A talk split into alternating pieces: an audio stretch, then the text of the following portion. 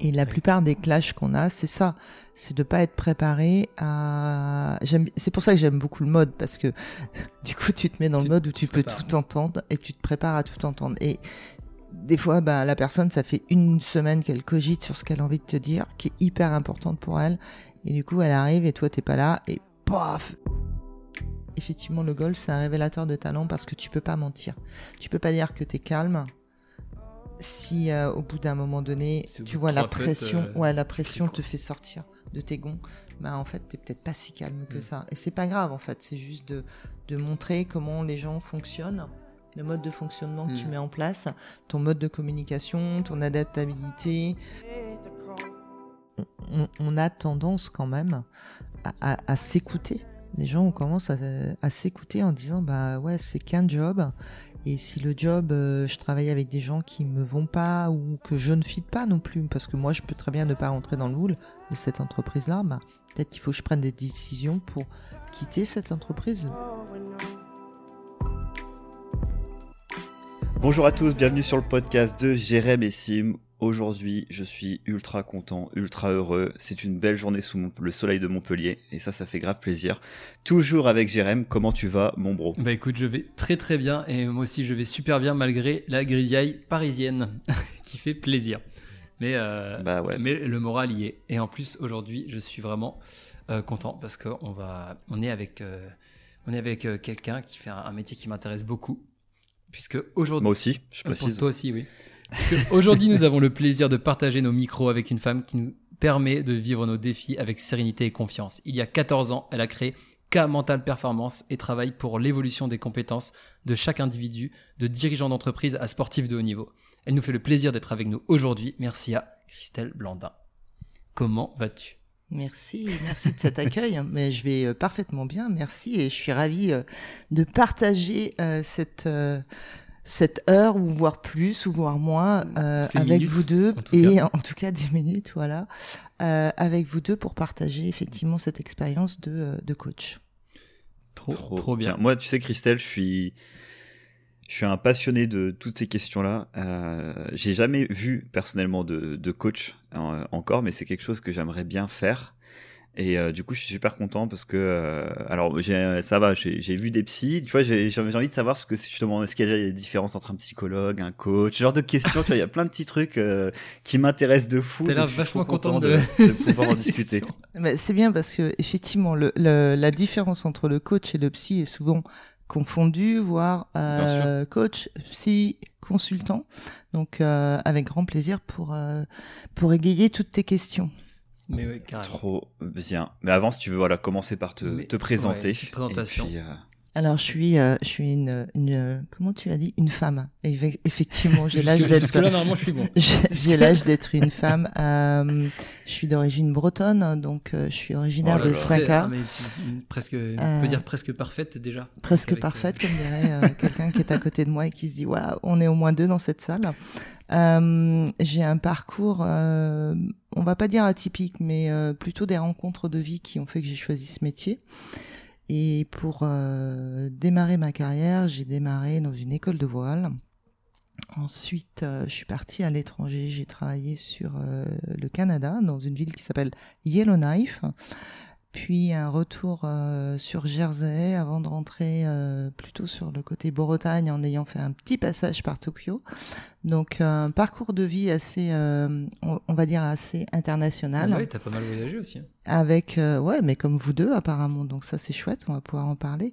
Et puis, et puis donc le retour aux sources a fait qu'à un moment donné, je me suis posé la question de ce que je voulais faire quand je suis grande.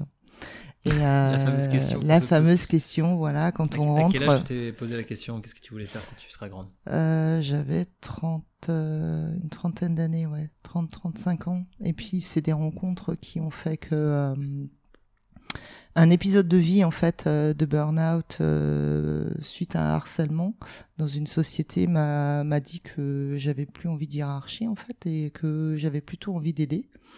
Donc euh, l'opportunité s'est créée de faire de la formation, puis du coaching, puis de la préparation mentale. et les rencontres ont fait que j'ai fait euh, un parcours un peu différent où j'ai adapté des outils euh, aux besoins de mes clients suite à leur demande. Donc voilà, et maintenant je fais Lorient, puisque j'ai un bureau sur la côte sud, et Neuilly, parce que j'aime bien Neuilly. C'est une bonne raison. voilà. génial. Ouais, carrément. Moi, j'ai une, petite question. Euh, t'as fait quoi à Tokyo Ça m'intrigue, moi, dès qu'on part euh, ah, ça. Euh, j'ai rencontré. alors, Tokyo, c'est. J'ai déposé des CV à un moment donné quand j'étais à Jersey pour revenir travailler en Bretagne. J'ai rencontré un monsieur qui est maintenant décédé qui m'a dit Ma fille cherche quelqu'un pour développer sa société en bijouterie fantasy haut de gamme. Il m'avait juste pas dit que la société était à Tokyo, en fait. Plaisir. Ah, Donc... petit détail. tu vas devoir faire 10 000 km vers l'est. Voilà, donc je suis allé me former, euh, je suis allé me former pour une société qui s'appelait euh, Vermeilleux, euh, avec une dame qui a été extraordinaire parce que euh, elle m'a donné ma chance alors que je sortais pas d'école des cadres. Donc euh, on a eu une, une période de vie ensemble pendant 5-6 ans où on a travaillé et c'était c'était assez sympa. Mais ça m'a permis de revenir effectivement sur la France. Ah mais trop bien. Du coup, tu as fait 5-6 ans à Tokyo? Non, j'ai fait juste quelques mois à Tokyo, juste histoire de me former à la société. Ah ok. Trop bien. Mais je suis un peu trop grande pour euh, manger euh, sur des tables de Tokyo. Ah, je comprends. C'est vrai qu'à chaque fois, il faut, se, il faut se plier en quatre euh, pour aller manger au Japon. Pour aller... Ils ont les tables super bas. Et du coup, tu es, obligé de te mettre à califourchon. Exactement. Par contre, ça apprend. le travailler au Japon apprend une rigueur sur le zéro défaut avec une vraie méthodologie qu'on peut retrouver, n'est-ce pas, Jérém, dans le métier d'ingénieur Oui, complètement. surtout dans l'ingénieur automobile avec toute la, lignée des, règles Toyota. Voilà pour le petit aparté euh, technologie zéro défaut mm. euh, qui vient du Japon. Est-ce qu'il faut le désapprendre après le zéro défaut euh, quand on revient Ou c'est que c'est des compétences qu'on veut garder? Ah, C'est une bonne question. Hein. Alors, je pense que ça. Je, je pense qu'il faut les garder, sauf en étant dans les extrêmes. Sur le zéro défaut par rapport au métier de coach, euh, si je ramène ça à mon métier de coach, de préparateur mental, on peut pas exiger le zéro défaut des gens avec qui on travaille. Par contre, on a peut-être une plus grande écoute et une plus grande euh, perspective de ce qu'il est possible de faire. Donc euh, une vraie méthodologie de travail en se mmh. remettant, tu vois, step by step, petit pas par petit pas, tu te dis bah non, est-ce que là c'est bon, est-ce que là c'est pas bon? Du coup, tu, tu vas plutôt sur le chemin que à l'arrivée. Mm. Est-ce que tu dis, est-ce que euh, c'est ce qu'on appelle le kaizen? Est-ce que tu appelais ça comme ça? Moi, je n'appelle pas ça le kaizen, mais ouais, on peut l'appeler. on peut l'appeler comme ça si tu veux. Ouais, effectivement. Attends, c'est quoi le kaizen? Parce que, euh, que le, le, kaizen, c'est euh, justement, c'est quand tu fais des projets où tu vas mettre des, vraiment des mini objectifs pour que ton équipe avance petit pas par petit pas, et à chaque petit pas que tu fais, eh ben, tu célèbres. Et du coup, tout le monde est trop chaud pour continuer et pour aller vers le, vers le grand objectif. Donc c'est c'est vraiment réussir à euh, découper ton objectif, ton grand objectif en euh, très petit, en petites étapes pour euh, garder la motivation de, tout le monde. Ok. Et il faut aussi qu'il y ait un espèce de côté un peu festif à chaque évidemment réussite ou évidemment c'est à chaque réussite champagne tous les semaines c'est exactement ça mais je pense qu'il est important de fêter toutes les petites victoires que l'on a pour alors, surtout pour engranger du positif. En général, on engrange du positif en se disant, ben tiens, j'ai réussi quelque chose, mais euh, tous les matins, il est bon de se réveiller en se disant, ben merci la vie, déjà, je suis là, ça c'est sympa. Et puis après, les petites victoires qu'on voit pas, qu'on pense que qu'on fait de façon anodine, des petites choses qui passent au travers.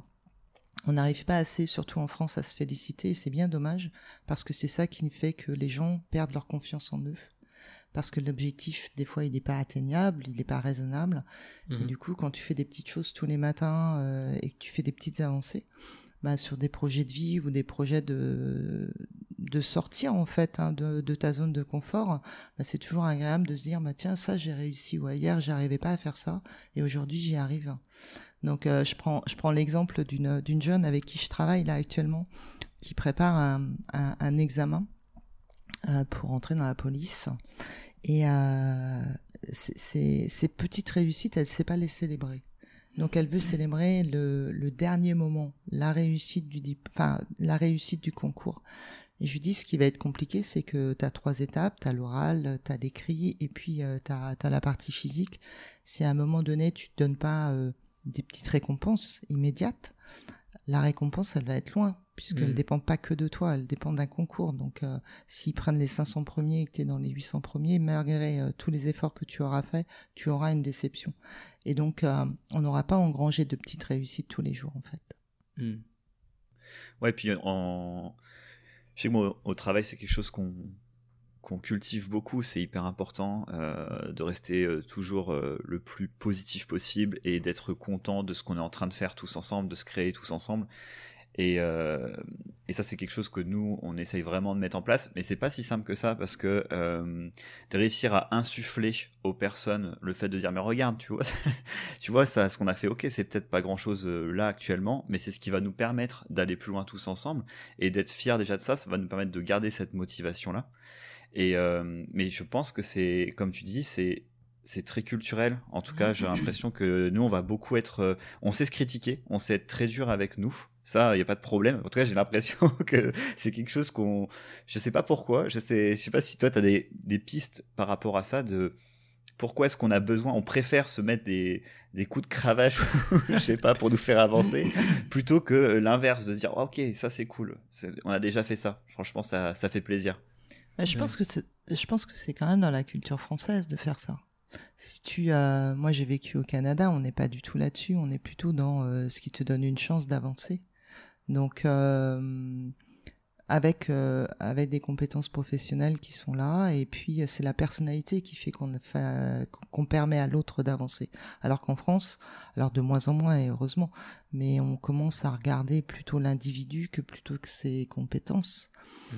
Après, il y a aussi euh, cette chance que, enfin moi quand je suis partie au Canada, c'était en 90, donc maintenant on est quand même euh, en 2021, donc il y a beaucoup plus de gens qui voyagent, beaucoup plus de gens qui sont à découvrir d'autres euh, pays, comme vous, vous l'avez fait, comme toi Jérôme, tu étais en Chine, donc c'est aussi de ramener dans dans d'autres cultures ce qui est ce qui est bon à prendre et de se dire bah tiens la philosophie de la vie elle est chez eux elle est pas comme la nôtre et ça pourrait peut-être être bien de mettre ça en avant. Il y, a du euh. bon partout et il y a du à laisser partout aussi, un peu quoi. Prendre, essayer de prendre le, le bon de chaque, euh, chaque expérience. Ouais, j'ai. Euh, tu vois, Sim, j'ai travaillé avec une sportive qui est médaillée olympique et, et dans d'autres cas, mais, mais tous les sportifs le disent, à partir du moment où ils sont à la quatrième place, plus personne ne les aime, plus personne n'a envie de travailler avec eux. Alors bien sûr sur l'instant T, après ça, ça, chacun digère, euh, digère sa déception et on continue à mmh. avancer. Mais contrairement à d'autres pays, comme euh, j'avais un tuteur qui était canadien où il disait justement, bah, on félicite quand même la personne parce qu'elle a quand même été jusqu'à la quatrième place. Bah, et tout le monde n'y va pas à la quatrième. À la quatrième euh, des Jeux Olympiques, tu maîtrises un peu ton sujet quand même. Voilà, et, c'est ça qui est dommage dans la culture française, mais c'est, il ne tient qu'à nous de la changer en fait, d'être euh, effectivement ben, positif et on, peut se dire que sur deux, trois ou quatre personnes, bah, si t'en touches une, bah, t'en touches déjà une et ça c'est super important en fait. Hmm. je, suis, je suis assez d'accord.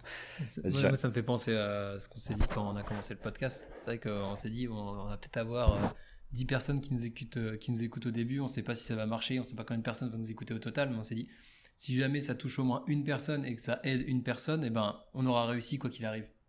C'est ce qu'on s'est dit, euh, ce qu'on disait au début. Et ce qui nous motive, c'était, enfin, c'est pas le nombre d'écoutes qu'on va avoir en soi. Bon, c'est un indicateur, c'est toujours intéressant, mais c'est plutôt le nombre de messages qu'on reçoit euh, positifs, de gens qui nous disent, ok.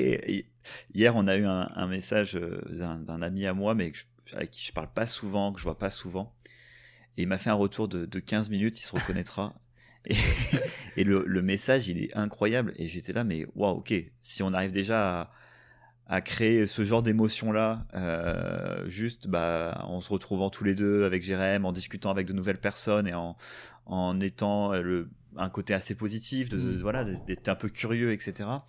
Ok, bah c'est déjà c'est trop cool en fait. Franchement, euh, l'objectif il est, il est il est déjà bien atteint, donc euh, donc ça ça fait trop plaisir. Et, c'est important de, de, garder cette motivation là parce que sinon, euh, si on se réfère à, un petit peu que au superficiel, à la couche qu'il y a au-dessus, hmm. bah tout de suite ça va nous on va se prendre des, des coups et ça peut des fois être difficile quoi. Ouais, c'est si on regarde tout le, le nombre d'écoutes et juste comme ça, on peut vite se dire en fait il y a personne qui nous écoute, ça sert à rien, pourquoi on continue et alors qu'en fait. Après, je pense que tu peux pas savoir qui tu as touché. pour, reprendre ta question de Sim tout à l'heure, c'est quoi la différence entre le coach et le psy ou le consultant? Le, le, psy a pour vocation de travailler sur le pourquoi ça t'est arrivé et le coach a plutôt pour vocation de travailler sur le comment. Moi, je considère que mon métier, il n'est pas de te dire quoi faire, il est de dire à, la personne qui, qui vient de, de, de, regarder en fait son besoin et à partir de son besoin, c'est de l'aider à ouvrir des possibles qu'il verrait pas. Alors quand on parle de possibles, je prends plutôt l'image des portes parce que tu peux avoir trois portes, tu peux avoir les clés de ces portes-là et pas savoir comment les ouvrir. Donc le métier du coach, c'est de te donner la possibilité de savoir mettre la clé dans la porte, de tourner, d'ouvrir la porte, de regarder ce qu'il y a. Si ça te va, on y va. Si ça te va pas, on n'y va pas. Mais c'est toujours la personne qui est coachée qui décide de ce qu'elle a à faire. Ouais, bien sûr. Et ça, je pense que c'est important. Et il y a des gens qui, voilà, qui se retrouvent dans le process euh, de dire, bah tiens, ouais, ça fait très longtemps que je travaille sur moi ou pas assez longtemps, mais j'ai pas envie d'aller plus creuser plus loin parce qu'il y a des choses que j'ai pas envie de déterrer. Mais euh, par contre, j'ai envie de faire avec qui je suis. Hmm. Et donc, quand je, quand je suis comme ça, comment je fais pour être avec qui je suis? Ben, Des fois, pour sortir de son schéma, sortir de sa zone de confort, il est bien d'aller voir quelqu'un. Donc, d'aller voir un coach ou, euh, ou un autre praticien, ça, ça permet juste en fait d'aider de faire euh, cette prise de recul qu'on a du mal à faire, même si on a des envies, de se dire bah, est-ce que je suis capable de le faire et comment je pourrais le faire et qu'est-ce qui va se passer si je fais ceci ou cela Qu'est-ce qu'on va dire de moi Comment les influences des autres et, tu vois, là, on n'est pas sur le pourquoi de euh, j'ai été éduqué cette façon-là, cette façon-là. Mmh. C'est plutôt de, bah voilà, je suis individu aujourd'hui, j'ai 10 ans, 15 ans, 20 ans, 30 ans, peu importe. J'ai envie de changer de boîte, j'ai envie de changer d'atmosphère. Comment je fais Avec qui je suis aujourd'hui Et qu'est-ce que je pourrais transformer mmh. Ok, mais tu as quand même besoin, j'imagine, d'avoir un. Tu t'intéresses pas du tout au passif des personnes? Bah si, parce que le passif, en fait, c'est celui qui t'a construit. Donc il arrive forcément. Mais je veux dire, on va pas aller forcément dans le dur. Euh, on va pas creuser, creuser. Ouais, ouais, voilà. c'est ça. On va pas forcément aller creuser. Enfin, en tout cas, le métier, le, pardon, le métier de coach, c'est pas d'aller creuser. C'est de faire avec qui on est aujourd'hui. Si vraiment il y a des gros nœuds, euh, effectivement, euh, c'est à moi de dire à, mon client, à mon coaché d'aller voir quelqu'un, d'aller voir un psy. Ou alors je vais, parce que j'ai fait une, d'autres outils que j'utilise. Je, vais, je peux utiliser de l'hypnose pour l'aider, je peux utiliser le MDR pour l'aider, je peux utiliser les techniques comportementales et cognitives pour l'aider, mais ce n'est que des outils. Hmm. Mais si vraiment il veut un suivi psychologique euh, plus profond, à plus longue échéance, il faut qu'il aille voir un psy. Et ça, c'est plus, c'est plus de mon ressort. Et en plus, euh, c'est des thérapies qui sont assez longues et qui sont pas forcément dans dans ce que moi j'aime faire et surtout où est ma pertinence. Moi, j'ai une, une pertinence de booster, de valeur ajoutée, d'être assez rapide dans, dans, le travail que je fais avec euh, mes clients. Donc, je vais être sur 8-10 euh, séances euh, de 1 heure et demie parce que j'aime bien travailler sur des séances d'une heure et demie, deux heures. Tu sais, c'est toujours quand tu ah, sors. Cool, tu sais, quand tu sors dans l'escalier et que ton client il dit Ah ouais, non, non, aujourd'hui j'avais rien à vous dire, voilà, j'avais rien à dire. Et puis en fait, tu descends l'escalier tu vas boire un café et là, t'as tout qui sort, tu vois. Tu te dis, ah non, mais sérieux, on aurait dû aller au bar direct, en fait. Ça aurait été plus rapide. Ouais, puis je sais pas, je trouve que le, je sais que moi, je vais, les quelques fois je suis allé voir la, ma psy, euh, euh, et comme j'en parlais pas mal avec Jérém, c'est que euh, moi je, je, vais globalement je me sens hyper bien, je suis bien dans ma tête et tout. Mais de temps en temps quand j'ai un petit truc qui me gêne, j'aime bien aller aller la voir pour aller discuter de certaines choses. Et, et une heure c'est trop court. J'ai envie des parce que on a j'ai l'impression qu'on n'a pas le temps de, de pouvoir. C'est bon bah c'est terminé et là on est là ah non parce que je trouve ça en fait hyper intéressant de de discuter, d'essayer de comprendre, d'essayer de trouver ses, propres solutions, bah, bien sûr aider d'une personne. Euh, et, euh, et, je trouve qu'une heure, c'est très court. Donc je trouve ça cool que tu. Euh, ouais, 1h30. Mais du coup, tu définis le temps ou c'est non, bon, si on en, 1h30 on a terminé, c'est bien. S'il faut prendre 2 heures, on prend 2 heures. Alors en général, mes, mes rendez-vous, ils sont toujours bloqués pour 2 heures. Ok. Euh, parce que je. Enfin. alors quand on est. Euh, moi j'ai fait aussi de la psy hein, et j'ai aussi eu un parcours euh, suivi par des psys. Et je trouvais hyper frustrant qu'au bout de 45 minutes où j'avais presque découvert ce que je voulais dire, euh, qu'on me disait, bah, Christelle, super, à la semaine prochaine. Et là, waouh, ça tombait, c'était l'horreur. Alors, il y a des jours où j'avais plutôt envie que ça s'arrête. Tu sais, quand mm. tu es dans le dur et que tu commences à pleurer tout le temps alors que t'as pas ouvert la porte du psy. Là, je me disais, au bout de 45 minutes, faut que ça s'arrête. J'étais contente. J'étais contente. Et il y a des gens où, euh, on, suivant le travail qu'on fait en coaching, parce qu'on utilise quand même des outils, les outils demandent un temps d'apprentissage euh, pour le coacher. Et comme c'est des outils où moi je mets en action, l'action au bout de 45 minutes en général, on n'a pas, on n'a pas fini en fait. On fait pas que parler. On peut travailler au paper, je peux filmer les gens, je peux, euh, euh, je peux les faire sortir dans la rue. On peut travailler avec le sport, on peut travailler avec le théâtre. Donc tous les outils sont, sont les bienvenus en tout cas pour ma pratique à moi. Euh, ce qui fait que 45 minutes, euh, je, je, je, peux pas faire un coaching pour 45 minutes. En tout cas, je sais mm. pas faire. Ça se fait, certainement qu'il y a des, euh, des coachs qui le font et certainement très très bien. Moi, par contre, une heure et demie, c'est bien. Une heure et demie, deux heures, je suis, je suis ok. Après, je vais pas plus loin parce que effectivement là, ah, on trouve, on fait du bavardage, on fait du bavardage et puis on a perdu surtout l'objectif de pourquoi on se retrouvait en séance. Mais, mais voilà. Et puis c'est c'est aussi euh, juste pour parler des outils, tu vois, je peux démarrer un coaching et puis euh, avoir quelqu'un euh, qui bug et lui proposer une séance, une petite séance d'hypnose, tu vois, de 20 minutes pour pour s'alléger ou pour travailler des choses bien précises, puis après revenir au coaching. Donc c'est C'est l'activité est assez variée, et permet une petite adaptation à la situation et tout. Ouais. ouais. vraiment sympa de faire la petite séance d'hypnose au milieu de la séance de coaching. Ça aide à débloquer les ce qu'on a à dire. Quoi. Ouais, ça, ça, aide à faire passer euh, des messages qui, euh, à un moment donné, ben, ou alors juste une belle séance de relaxation aussi, ça permet de, de se poser, de faire autre chose, de sortir du cadre où on a un mmh. peu de la douleur qui est là, ou alors euh, qu'on peut qu'on patine parce qu'on sait pas trop vers où aller, surtout sur les décisions de comme toi, Jérém, qui a envie de changer de job et qui sait pas trop euh, où aller. Euh, on, est un peu dans la confusion. Direct, en fait. on, va faire une séance en direct avec Jérémy parce qu'il veut changer de job. Euh, mais, mais la confusion, à un moment donné, elle prend tellement pas sur les émotions que, ou alors il y a des émotions qui sont fortes hein, quand il y a des gens qui veulent changer de job. Ça entraîne tellement de choses. Changer de job, ça veut dire euh, dire à tout le monde, ça veut dire euh, une baisse de salaire, ça, ça entraîne euh, plein plein de choses qui font que on a quelqu'un ici qui cherche un job. Mais il sait pas encore quoi ce qu'il cherche. Donc, euh, c'est super intéressant. Et j'avais une petite question, Christelle. J'ai l'impression que pour, tu vois, tu as parlé un peu donc un peu de ton parcours avant rapidement. tu as, as l'air d'avoir fait quand même beaucoup de choses, d'avoir emmagasiné quand même pas mal d'expériences.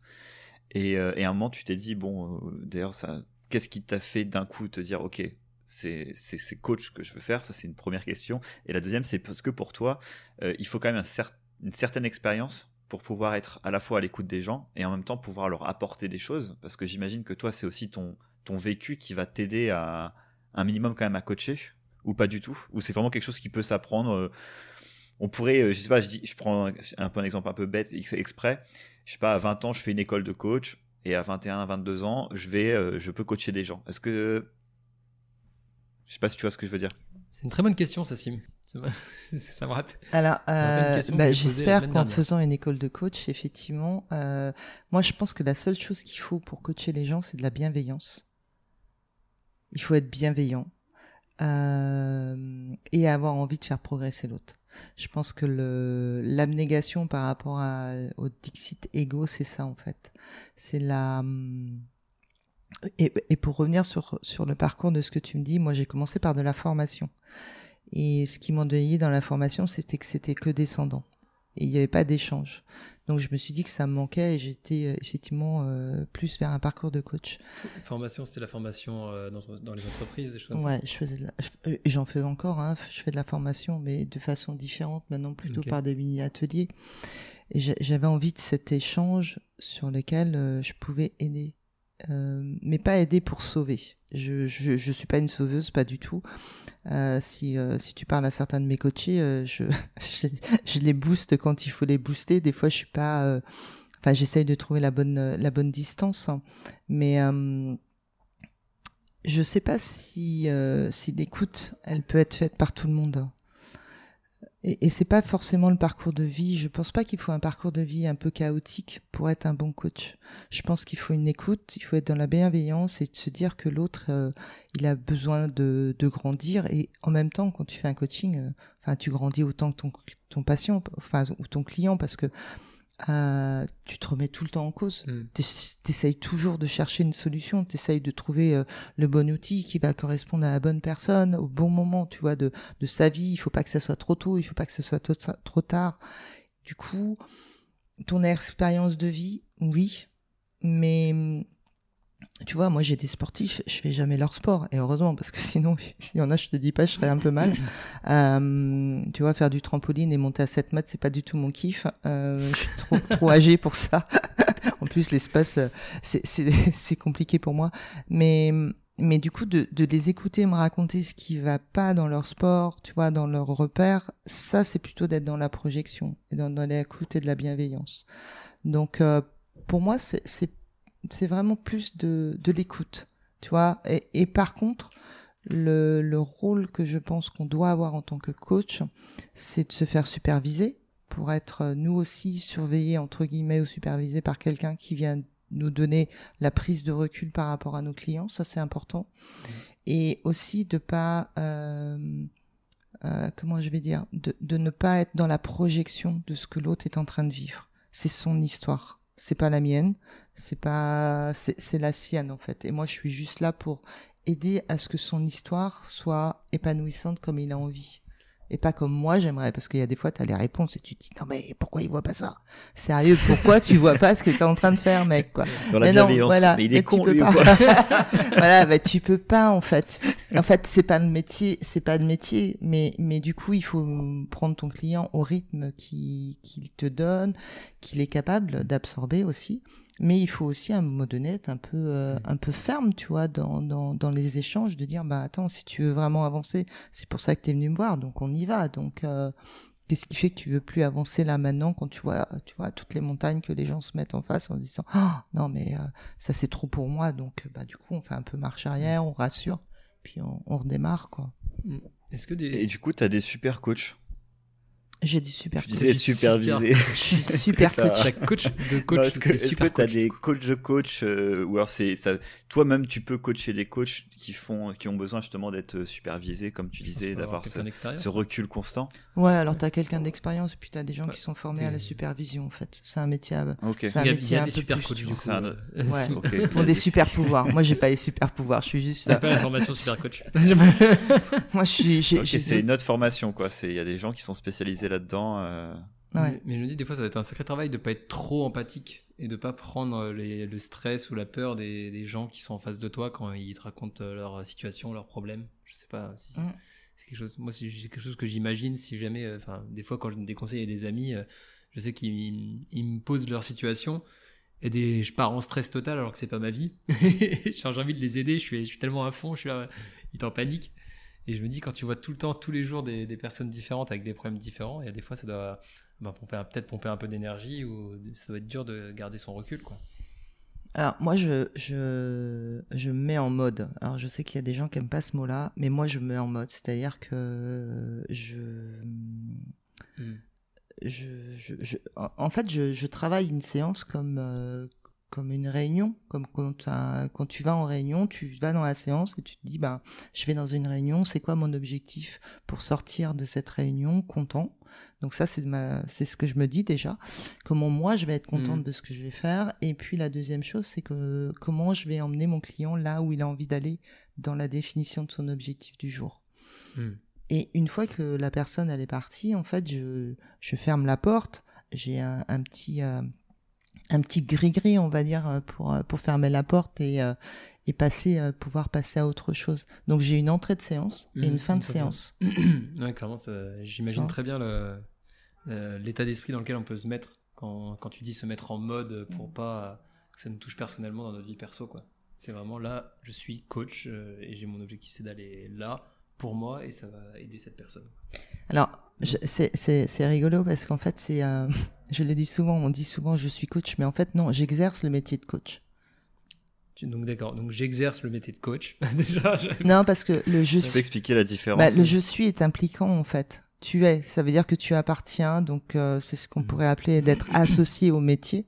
Alors que exercer le métier, c'est tu es euh, Christelle ou tu es Jérémy ou tu mm. es Sim et, tu as un métier qui est le métier de coach ou le métier de psy ou le métier de scénariste. Tu vois, suivant les métiers. Mais on n'est pas du coup euh, le, le fait de Ouais, on n'est pas, notre métier, Et, très souvent, effectivement, on, a ce vocabulaire qui dit je suis. Bah, non, euh, tu fais quoi dans la vie? Je suis ça. je suis. Je suis. Ouais. Et en fait, euh, on s'est fait identifier par notre métier alors qu'on n'est pas du tout notre métier. Heureusement d'ailleurs. Mais on a tendance quand même. Ouais. En vrai, c'est intéressant. Euh, ça, tu en parles aux gens quand ils viennent te voir, justement, ce côté tu vois, tu dis, ah, t'arrives, moi, tu, tu commences à, j'imagine, à te présenter. Tu dis, bah voilà, je suis, je suis entrepreneur. Non, t'es pas entrepreneur. Je suis ici. Tu exerces le métier d'entrepreneur. et tu vois, en vrai, c'est un côté très déculpabilisant, je trouve. Alors, euh, comme ça, quand on y pense et qu'on en parle tous, tous les trois, c'est cool. Mais euh, je pense que le réflexe, effectivement, c'est une vraie gymnastique de se reposer en disant je je suis pas, j'exerce le métier d'eux. Mmh. Euh, mais parce que je pense que, franchement, je pense que je le fais involontairement, je, je, le fais dans la dynamique de dire ce que je suis aussi, tu vois. Donc euh, là, on en parle et c'est intéressant de reposer les choses sur attention à l'association et à la dissociation de qui on est par rapport à ce qu'on fait. On n'est pas en fait. Euh, là, je disais quelque chose sur la, la réputation, tu vois. C'est la réputation, c'est ce que les autres disent de toi, c'est pas ce que tu es en fait. Et, et ben, c'est un peu pareil sur le sur le métier. C'est euh, ou hmm. sur ce que tu veux faire. Oui. Ouais, carrément, je vois très bien. En vrai, c'est cool. Et euh, quand tu parlais, Christelle, de, de, te mettre un peu en mode, moi, ça me parle bien parce que je sais que on a mis en place un outil euh, au sein de l'entreprise qui est de, des one-to-one. Je sais pas si tu en as déjà entendu parler dans les entreprises. C'est des petites réunions toutes les semaines pour chaque personne de l'entreprise et on les écoute euh, c'est leur moment, quoi, le moment des collaborateurs pour venir discuter un petit peu et euh, donner voilà, leur, leur retour euh, sur, je sais pas, un retour qu'ils auraient mal pris, si tout va bien, parler de son salaire, peu importe. Le sujet, c'est juste eux qui mènent la, la réunion, parce que nous, on a l'habitude en tant que que qu'entrepreneur de prendre un peu tout le temps la parole. voilà, on a souvent des caractères assez forts. et du coup, c'est vrai que c'est, je vois très bien parce que quand moi je rentre dans ces réunions-là et eux aussi, euh, en fait, ils peuvent tout me dire et moi, je le, je, j'entends les choses de beaucoup plus facilement en fait. Parce que si je suis dans l'open space qui viennent me voir et qui me font un retour genre euh, tiens Sim là tu comment tu m'as parlé ou je sais pas quoi, je vais je vais avoir beaucoup plus de mal à prendre du recul, à écouter et à dire OK, euh, là il est en train de me dire quelque chose, c'est important. je, vais, je vais plutôt euh, dire être un peu soit piqué au vif ou pas forcément répondre de la bonne façon alors que là dans ces réunions, mon cerveau, il est un petit peu il sait, voilà, il se dit, ok, là, on va écouter les gens, ils vont me dire des choses, c'est important de bien leur répondre, de bien écouter, d'être attentif. Et euh, du coup, ça, ça me fait, euh, ça me parle bien, ça. Ouais, puis je pense que du coup, tu arrives sur un équilibre, en fait. Quand toi, tu, euh, quand toi, tu te mets en mode, l'autre, il, il sait que tu es là pour lui. Il sait que tu es à son écoute, que tu es disponible dans un open space. J'imagine bien que euh, tu es, en train de faire autre chose, t'es pas, t'es pas là pour lui. Mais euh, effectivement, c'est de poser un rendez-vous, de poser un moment. Stop, euh, ok, je t'entends dans cinq minutes, attends, donne-moi du temps, je vais me préparer, etc. Mais c'est ce qu'on retrouve beaucoup avec les euh, avec les, les enfants quand quand ils sont là et qu'ils ont tout de suite envie qu'on les écoute. En fait, c'est cette capacité de faire du mmh. switch, de passer d'un sujet à un autre, tout en étant à l'écoute de l'autre. Et c'est euh, c'est aussi cet outil qu'on utilise quand tu as une difficulté et que tu dois sortir rapidement de cette difficulté, de, de dire bah non, il faut que je passe à autre chose et je vais me mettre tout de suite en action.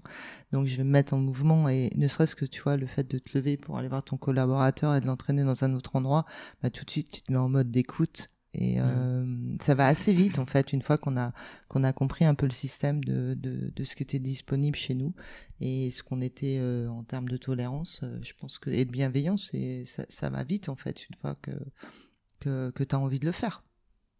Ouais, totalement, totalement mais ça, ça marche et ça marche vachement bien en fait. Même pour les, nous du coup on se met en mode, mais en fait la personne qui va aussi te discuter, l'est aussi en fait. Du coup c'est hyper, c'est beaucoup plus facile pour euh, discuter, même si le sujet par exemple n'est pas facile. Euh, les deux vont être beaucoup plus patients, beaucoup plus à l'écoute en fait. Et ça c'est, je pense que c'est vraiment une des, nous on avait pas mal de problèmes de management euh, au tout début qu'on a monté l'entreprise et ça, ça a été vraiment une, une pierre hyper importante et ça a joué énormément sur, le, sur, le, sur la suite. Et ça nous prend en soi pas beaucoup de temps par semaine en fait. C'est ça qui est génial, c'est qu'un simple outil. Euh, Combien de temps ça donner un peu de temps Combien de temps tu fais déjà euh, Ben normalement ça dure, euh, ça peut durer jusqu'à 30 minutes, mais en fait comme tu le fais toutes les semaines, ça dure plutôt 5 minutes quoi. Parce qu'en fait les, enfin trois quarts du temps, si ça tout se passe bien, donc ça va super vite. Ouais, non, tout va bien, super, ok. Peut-être j'ai une information à lui donner, donc je vais lui donner. Mais euh, sinon, voilà. Et par contre, de temps en temps, ça dure un peu plus longtemps parce que voilà, il y a eu une semaine un peu plus difficile, parce qu'ils peuvent vraiment tout dire. Donc ça, c'est bien aussi des fois de nous prévenir bah, que euh, même sans rentrer dans les détails de leur vie privée, de dire ok, en ce moment à côté ça va pas. Ok, bah moi c'est bête, mais au moins je me le mets dans la tête. Euh, si on a des réunions tous les jours le matin, euh, si je veux lui faire un retour, je vais peut-être faire juste un poil plus attention ou prévenir euh, mes associés, dire ok, là il y a cette personne-là, attention, euh, cette semaine c'est un petit peu plus difficile. Enfin voilà, ça permet juste de, prendre un peu la température dans l'entreprise. Donc généralement ça dure pas longtemps. Donc au final, moi j'en ai 4 par quatre personnes par semaine. On s'est réparti un peu tout le monde.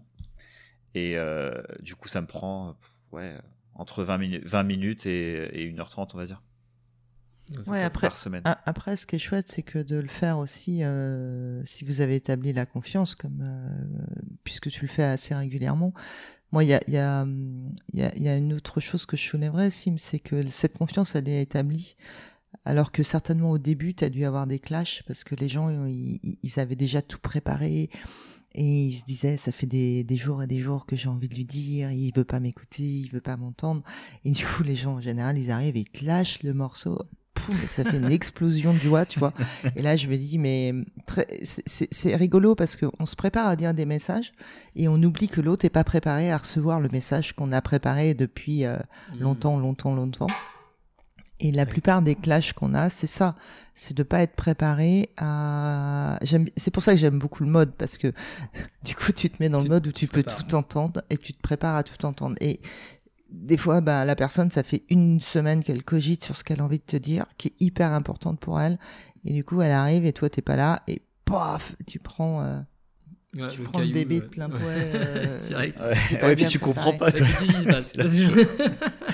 Et tu, ah, tu comprends pas. Et puis c'est tellement important pour ton collaborateur que tu te dis bah waouh, je suis passé à côté, j'ai pas vu. J'ai raté un truc quoi. Mais en tout, mais lui il était préparé à te le dire ou elle elle était préparée à te le dire et toi tu n'étais pas préparé à le recevoir quoi.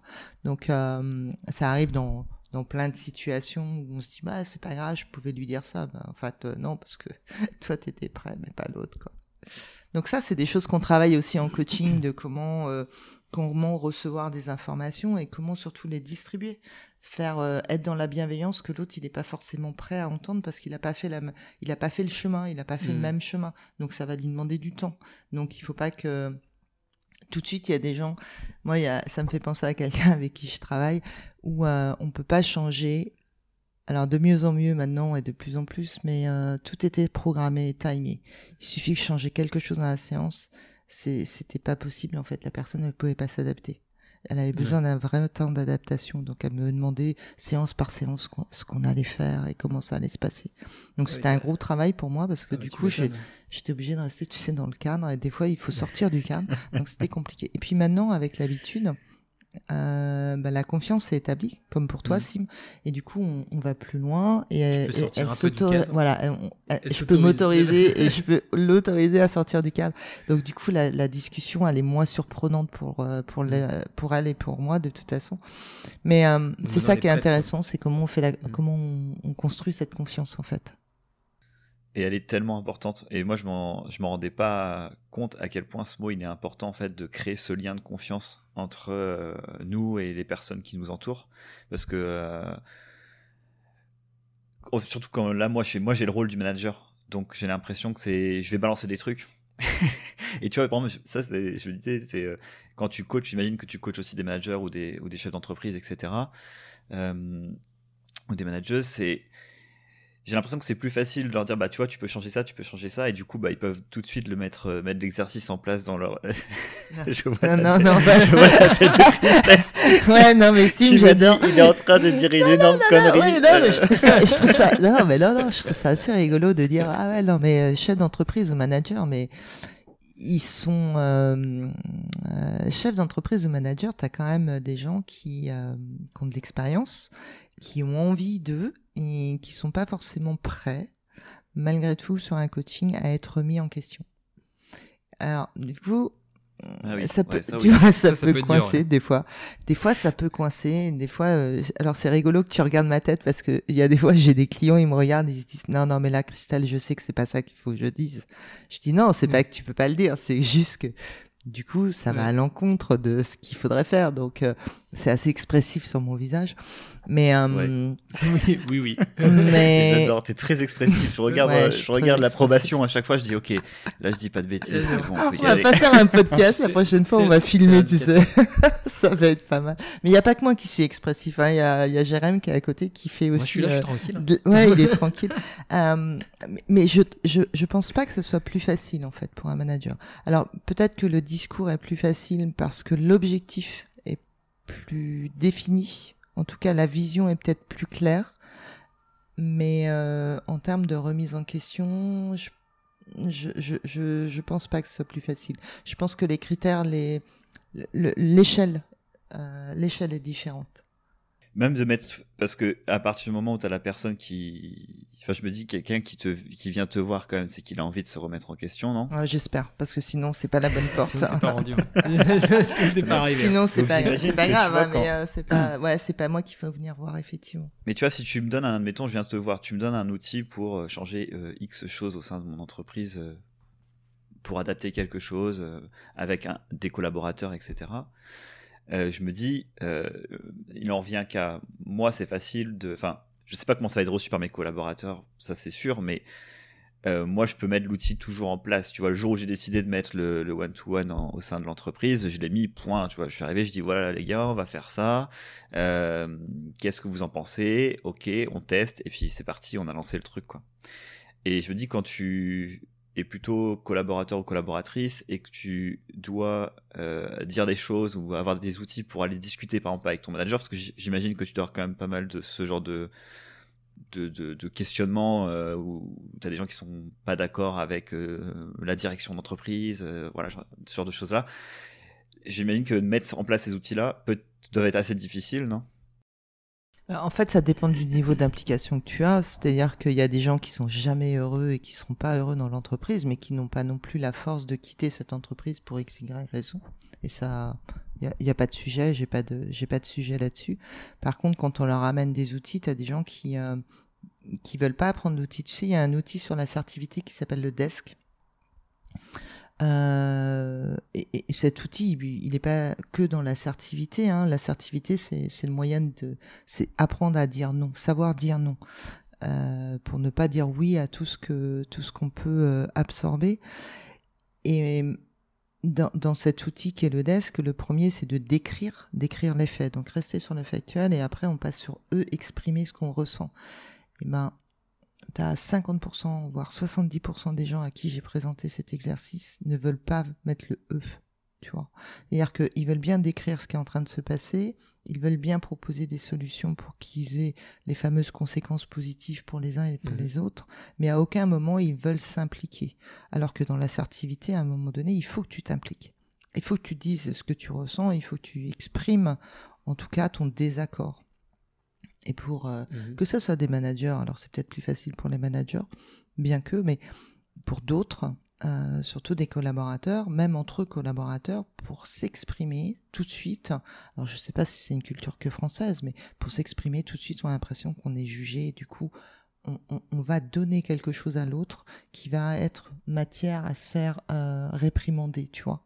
Donc il y a, y a la bienveillance, en fait, elle devrait être dans cet outil-là, puisque c'est quand même un outil de bienveillance, de dire, bah non, j'ai le droit de dire qui va pas, en fait. Et, et je risque rien en disant je suis euh, voilà je suis pas d'accord ou oui j'ai fait une erreur excusez-moi j'ai fait une erreur je, je suis conscient de ça accepter d'entendre que j'ai mmh. fait une erreur et que je suis conscient et que c'était pas pour vous faire euh, voilà euh, capoter l'entreprise ou capoter le projet parce qu'on en fait tous des erreurs et heureusement on a cette chance de pouvoir affirmer qu'on fait des erreurs et de se dire, bah, de cette erreur-là, je le prends en opportunité et je vais vous présenter quelque chose d'autre. Mais la plupart du temps, tu vois, ne serait-ce que sur, cet outil-là, quand je dis, bah, utiliser l'outil pour rentrer déjà en communication, ben déjà les gens ils ont du mal à le faire. Et tu dis ben c'est dommage en fait. C'est un vrai exercice de, de se dire, de se livrer. Il euh, y a, d'autres exercices, tu vois, toi tu fais, euh, tu fais ça euh, cinq minutes, mais parce que peut-être que tes collaborateurs ils font de la prise de parole en public, enfin, ou, en tout cas ils sont assez à l'aise pour te parler. Et là dernièrement, j'utilisais, j'ai mis un petit article sur le site qui va sur le site internet qu'on qu'on va sortir ce soir d'ailleurs sur le photolangage. Et le photolangage permet en fait d'utiliser une image que tu proposes euh, et, tu lances la thématique en disant bah voilà choisissez une photo qui vous ressemble aujourd'hui pour euh, je sais pas nous donner votre état d'esprit par rapport mmh. à ce projet là donc euh, tu peux avoir des, des, gens qui vont choisir des skis d'autres une montagne d'autres un burger enfin peu importe l'important c'est que la personne elle puisse prendre la parole devant les mmh. autres et, exprimer quelque chose et expliquer. C'est pas mal, tu prends l'image pour euh, la laisser expliquer pourquoi elle a choisi cette image, dans quelle situation, comment elle voyait la, comment elle voit le projet, comment, comment elle est quoi. Et c'est plus facile de partir d'une image que de partir d'une feuille blanche mmh. quand on te demande. Ou alors, euh, t'en penses quoi? Bah, C'est bien. ouais, et puis ça permet aussi de sortir du contexte et du coup de te mmh. livrer un peu plus, tu vois. C'est comme si l'image était une barrière, mais en même temps, euh, ouais, elle te protège de qui je suis par rapport à l'autre. Et de juger le projet, entre guillemets aussi. Tu juges par rapport à la... grâce à, l'image, grâce, à... grâce à cet outil-là. Ah, en fait, tu t'exprimes. Ah, ça, te permet de libérer la parole et hmm. de dire des choses qui peut-être tu n'oserais pas dire par rapport au projet ou qui tu es. Hmm. Ou en tout cas, le, lâcher prise fait que euh, quand tu parles d'une image, ben, ça t'implique mais c'est pas si impliquant que ça. Hmm. Mais en même temps, si tu es à l'écoute, si le manager est à l'écoute ou les gens autour sont à l'écoute, ben, ils vont découvrir quelque chose de toi que tu n'as pas hmm. dit, mais qu'on va pouvoir lire, tu, vois, en travers les petites lignes, en disant tiens, il me ah, parle de burger, en fait. il, a pas du tout ce qu'on fait. En fait, il a la dalle. en fait, voilà. il, a faim, il faut mettre des frites à la cantine. il faut mettre des frites à la cantine. c'est cool. Mais tous les outils. Et l'article, du coup, il sera sur le site internet, hein, parce que quand le podcast sera sorti. Euh, ouais, ouais, on, va, on, va, mettre quelques. On le mettra. On va mettre. tout, tout, sera sur le site. Euh, on va mettre quelques outils à disposition, trucs et astuces, en tout cas, de ah, bah, comment utiliser. Euh, comment utiliser quelques petites lectures ou des podcasts comme le vôtre sur lesquels on peut voilà, on peut facilement écouter et puis sortir des choses qui nous sont qui nous sont mm. bien dans la bienveillance pour avancer euh, et faire des petits tips tous les matins, quoi. Ah, bah trop bien. Petite boîte à outils. Ouais, je trouve ça trop cool. La boîte à outils. Mm. Et est-ce que tu. Excuse-moi, j'ai une petite histoire, après je te laisse reprendre le fil. Parce que ouais, c'est un truc qui m'intéresse énormément aussi par rapport à ce qu'on disait là. Je vais changer Ok, ça marche. Euh... Est-ce que tu, quand tu travailles euh, avec les, tes clients, euh, est-ce que tu travailles beaucoup sur tout ce qui est question autour de l'ego? Et notamment l'ego. Donc je parle beaucoup moi autour de l'entreprise. J'entends se marrer à côté euh, déjà. tu as dit le Lego ou ego? J'ai pas compris. non, les, Lego c'était l'épisode 5. ouais, J'aurais fait du Lego. On fait des Lego. Euh, parce que je sais que nous, moi c'est un, un sujet qui m'intéresse énormément. Euh, J'essaye de m'informer beaucoup dessus. J'ai encore beaucoup de mal à savoir euh, si c'est quelque chose de, de, plutôt positif, plutôt négatif, plutôt les deux. Et euh, je, vois en tout cas potentiellement le, danger que j'ai dans mon entreprise avec ça. L'ego de chacun est vraiment différent sur des sujets différents, etc. Mais du coup, je voulais savoir, toi, quand on vient te voir, est-ce que c'est quelque chose que tu vas travailler aussi auprès de la personne? Bah, En fait, euh, ça dépend ce que tu mets derrière l'ego. C'est quoi ta définition de l'ego? Allez, ça c'est cadeau, ça. ça c'est le retour de bâton direct.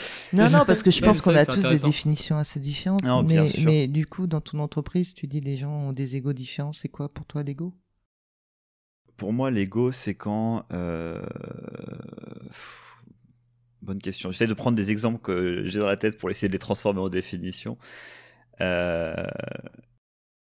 C'est faire passer. Euh ses idées personnelles, on va dire. Euh, enfin, venir, en tout cas, on va avoir des difficiles. Oh, on va avoir des, décisions, par exemple, qu'on va avoir pour le groupe. Euh, on va essayer de rester le plus objectif possible. Et en fait, on va avoir des avis qui viennent de vraiment de quelque chose que tu as au fond de toi, qui vont venir interférer avec ces décisions-là. Alors, est-ce que c'est de... ouais, est-ce que c'est de l'ego ou est-ce que c'est des valeurs? Ou est-ce que tu ah, veux pas lâcher les choses En fait, non, je te taquine. non, Sim, je te taquine un peu. parce qu'en fait, c'est super difficile quand on parle d'ego, euh, de... parce que il est difficile, je trouve, de mettre une, définition sur l'ego. Alors, bien sûr, hein, euh, ceux qui nous écoutent, gentiment poser la question. Ceux qui nous écoutent peuvent ouvrir le dictionnaire. Euh, tout le monde peut trouver dans le dictionnaire la définition de l'ego. Mettez mais en commentaire votre définition de l'ego. Ouais, ça peut être, ouais, ça peut être assez intéressant, effectivement. Me, me laissez pas tout seul dans la galère. non, mais Sim, j'ai pas, j'ai pas, j'ai pas envie de donner une définition de l'ego, mais ce que tu dis euh, par rapport à, ce que tu veux dire. par rapport à des collaborateurs, ce qui est difficile, c'est pas forcément l'ego, c'est comment ils se retrouvent dans le projet de l'entreprise. Du coup, tu as des gens, euh, je sais pas si vous connaissez ce principe, mais dans un groupe, on divise toujours les, les gens par trois. C'est-à-dire que tu as toujours ceux qui vont te dire, ouais, j'y vais avec toi et tu es celui qui dit bah non, j'attends de regarder, je vais regarder, j'attends de voir ce qui va se passer. Puis celui qui par définition va toujours dire non de toute façon, quelles que soient les choses que tu proposes, il n'est pas, bien, il veut pas, rester, enfin, etc.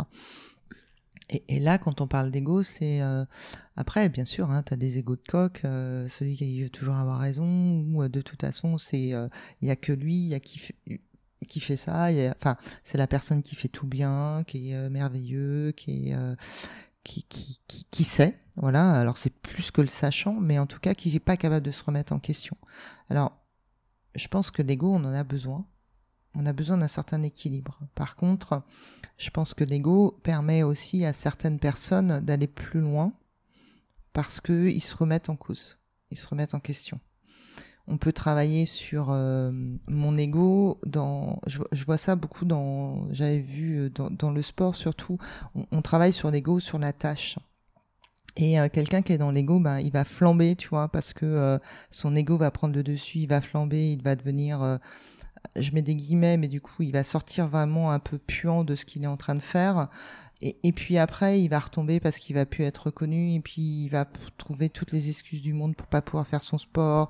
La, je sais pas, euh, la mer est trop formée, le bateau va pas bien, le ski forte pas. Enfin, il y a, y a plein de, tu vois, il y a plein de choses. Alors que quelqu'un qui travaille sur la tâche et qui tous les jours fait un tout petit peu plus, un tout petit peu plus. Moi, j'aime beaucoup savoir dire aux gens, mais enfin, venez chez moi parce qu'on va apprendre à gagner ensemble. Je veux que vous sortiez de ce bureau. En fait, mon ambition, c'est de vous apprendre à gagner, mais d'avoir cette lucidité de vous dire, bah, j'ai fait tout ça et tout ça, ça m'a donné, tous ces petits pas m'ont aidé à gagner, en fait. C'est ça qui est intéressant. Et pas l'ego de dire, bah, tiens, ouais, j'ai réussi. Bah, ouais, super. Mais c'est quoi ta mm. réussite, en fait? En quoi elle consiste? Et pour moi, ça, c'est de l'ego de dire, bah, j'ai réussi et de pas savoir pourquoi tu réussis. Pour moi, ça, c'est l'ego qui fonctionne. Ok, super intéressant. Parce que pour donner un exemple, parce que difficile de donner une définition. Euh, et, je vois aussi ce que tu as dit par rapport à la valeur, je trouve ça hyper intéressant. Ça, ça me fera travailler derrière. Je vais réfléchir. et je trouve ça rigolo de mettre l'ego et la valeur, euh, de savoir euh, où est-ce qu'on se situe. Mais je te prends un exemple tout bête, c'est par exemple quelqu'un qui va te dire, voilà, moi je m'en fous de gagner plus parce que ça va rien changer à ma vie. Là, d'avoir de, 200 euros à la fin du mois en plus, c'est pas quelque chose qui va changer considérablement mon, ma façon de vivre, etc. Mais par contre, de pas les avoir, ça va être, euh, j'aurais l'impression qu'on va pas me mettre à ma juste place, ou à ma, on va avoir un, ma valeur ne va pas être euh, euh, être reconnue par l'entreprise. Et ça, tu vois, euh, je te donne cet exemple-là, mais il y en a, j'en ai plein. Là. je suis confronté à pas mal de ce genre de situations-là. Et, euh, et ça, tu vois, je, j'ai vachement de mal à savoir où est-ce que. Où, enfin, mais là, se situer par rapport à ce genre de situation, tu vois. Mais là, tu parles d'ego ou tu parles de reconnaissance? Bah, pour moi, tu penses pas que ce soit lié? Je, de ce que tu me dis, euh, la personne, elle veut de la reconnaissance par rapport à qui elle est. Et du coup, c'est tu mets un peu ton ego en. Est-ce que c'est par rapport à ses capacités? Enfin, ses, compétences professionnelles sur lesquelles elle pense ne pas être assez reconnue? Ça va être, euh, par exemple, euh, par rapport à tes... Je prends un exemple, ça peut être par rapport à tes études, par rapport à tes... Euh, à tes, voilà, à tes années que tu as fait dans, au sein de l'entreprise, à un travail que tu as fait dernièrement, ce genre de choses-là, quoi. Et ça, pour toi, c'est une chose, c'est vraiment des choses différentes entre d'un côté tu as l'ego, tu et aurais d'un autre côté tout ce qui est la reconnaissance. Euh, bah, après, euh... c'est vachement lié en fait. J'ai l'impression que c'est vraiment lié et connecté. Après, euh, si on parle de, de, la parité homme-femme, est-ce que c'est les mêmes salaires pour les hommes ou pour les femmes? Non, je plaisante. C'est une petite boutade. Euh, voilà, parce qu'en ce moment on est un peu dans le sujet. Euh, non, je, je, pense qu'il y a, il y a des gens qui qui ont besoin de reconnaissance. Alors, est-ce que c'est pour nourrir leur ego? Ou alors est-ce que c'est juste pour se dire ben moi par rapport au travail que je fais, je je pense que je suis pas assez reconnue dans mes compétences.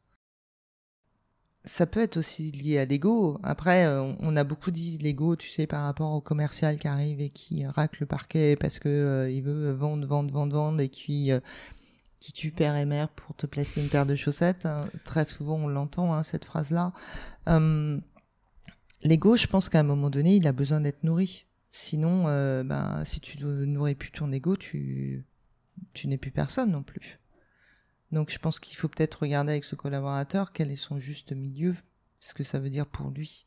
Est-ce que c'est par rapport à ses compétences ou est-ce que tu as besoin de le nourrir pour euh, qui il est et puis la reconnaissance vis-à-vis de son euh, de vis-à-vis de ses pairs, vis-à-vis de ses égaux? La difficulté de je pense que tu vois tout à l'heure on parlait de la définition, la difficulté de l'ego, elle est un peu là quand même. Tout le monde a sa propre définition, mais je pense que c'est facile de dire euh, voilà, c'est ça comme dans le DICO.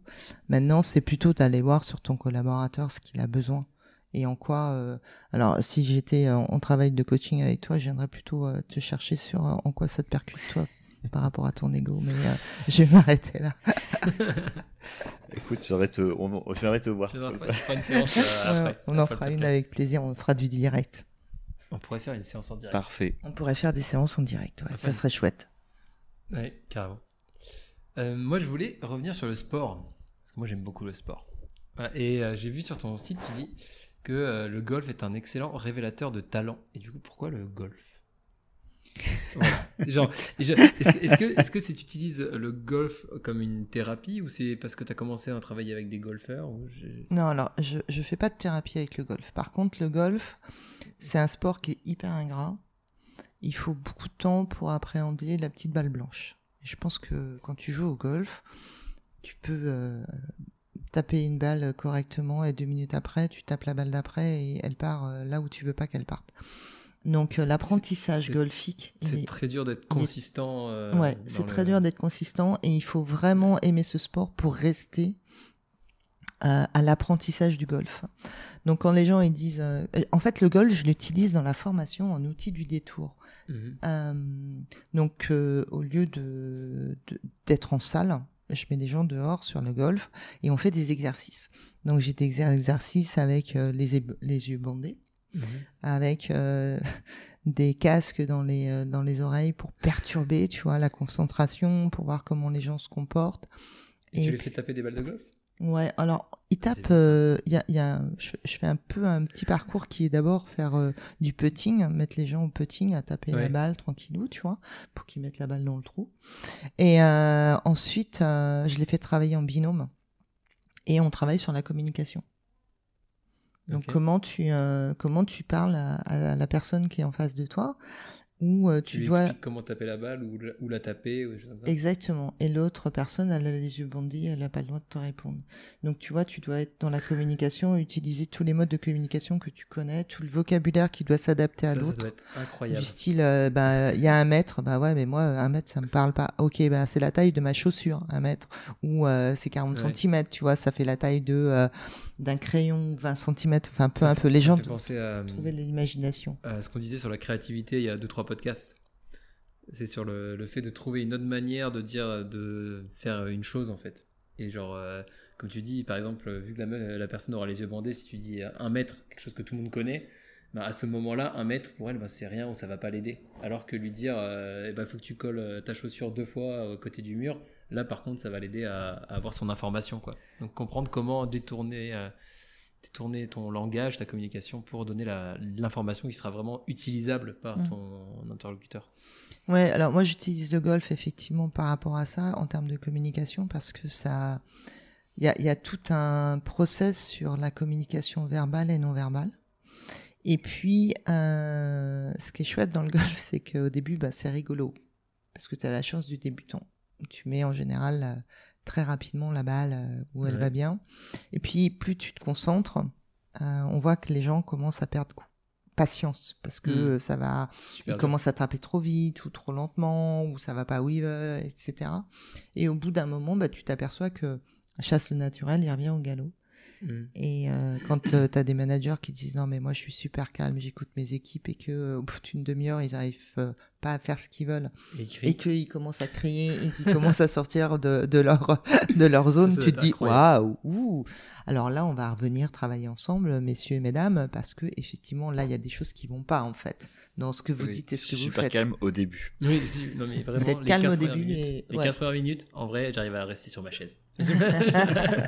Et donc ça, c'est un sport que, que j'aime beaucoup et puis euh, qui, permet. Donc il y a plein d'autres sports hein, qui permettent la cohésion d'équipe, mais effectivement le golf, c'est un révélateur de talent parce que tu peux pas mentir. Tu peux pas dire que tu es calme si euh, au bout d'un moment donné, tu vois la pression, euh, ouais, la pression te fait sortir de tes gonds, bah en fait, t'es peut-être pas si calme que mm. ça. Et c'est pas grave en fait, c'est juste de de montrer comment les gens fonctionnent le mode de fonctionnement que tu mm. mets en place, ton mode de communication, ton adaptabilité. Euh, ça fait aussi partie des ingénieurs de regarder, euh, tu sais, euh, comment la ligne, tu suis la mm. ligne pour pour rentrer la balle correctement quand tu as un petit peu de pente, etc. Donc ça c'est chouette, mais c'est exactement comme je, je, pourrais utiliser le tennis, hein, mm. mais comme j'aime bien faire les, choses en groupe, le, le golf est un est un bon révélateur, ouais. Et accessible à tous. Donc ça permet aussi, quand tu as des collaborateurs qui ont un handicap, bah, tu peux les faire venir sur cette structure. Mmh. Tu vois, tu peux faire, des choses. Pas mal, ouais. Donc euh, du coup, c'est quelqu'un qui a mal au dos, bah, il peut venir aussi, tu vois, il n'y a pas de difficulté majeure à venir taper la balle mmh. juste en, euh, sur du putting green, quoi. Et en plus, le truc qui est cool, c'est que personne fait du golf, quoi. Donc au moins tu vas pas te retrouver avec quelqu'un qui est hyper fort et qui va qui va t'avoir. Est-ce que tu as déjà as fait un swing de golf euh, Sim? Non, moi j'ai jamais joué au golf, à part au mini golf. J'ai fait une fois et je comprends totalement la, formation, c'est un enfer. la balle est là, elle est à tes pieds, tu as le bâton, il faut juste que je tape fort dans la balle. Normalement sur le principe c'est simple, mais pour faire le mouvement, mais c'est un enfer. et tu et tu tapes jamais la balle de la même manière c'est exactement ce qu'elle disait, c'est genre tu vas taper la balle, euh, genre au bout de 2-3 fois, tu vas taper la, la balle super droite, euh, magnifique, tu dis c'est bon, j'ai le, coup de main, euh, la prochaine, je la mets exactement là-bas. Absolument pas. Absolument pas. Et c'est là que c'est là que c'est là qu'on voit Jérémy se révéler qui hurle. il est pas calme. il, casse, il casse, le, club. Il casse le club et du coup voilà. Et puis ça permet de prendre aussi l'extérieur, donc c'est de faire de l'action dehors c'est d'amener les équipes en dehors de l'entreprise, dehors, euh, sans grosse confrontation. C'est-à-dire qu'on prend pas des risques, on leur demande pas de sauter euh, d'un immeuble euh, avec des harnais. Exactement. Donc c'est accessible à tout le monde et c'est plutôt chouette. C'est trop bien. Déjà, moi, sur la Wii, ça me faisait péter un câble, alors j'imagine pas sur le terrain. Enfin, bref. ça fait pas mal, ça, Sim. trop bien. Euh, et pourtant, je ne crois pas crier au bout de 15 minutes sur mes équipes, mais peut-être que tu vas me découvrir des choses cachées. Faut qu'on fasse cette formation golf. Euh, je pense qu'on va faire une formation tous les trois. Ça va être, euh, ça va être chouette. Ça va être incroyable. ça va être fou. J'avais une autre question. en fait, j'en ai plein d'autres. Hein. On va pas se mentir. pourquoi tu as ajouté l'hypnose et c'est l'EMDR, c'est ça?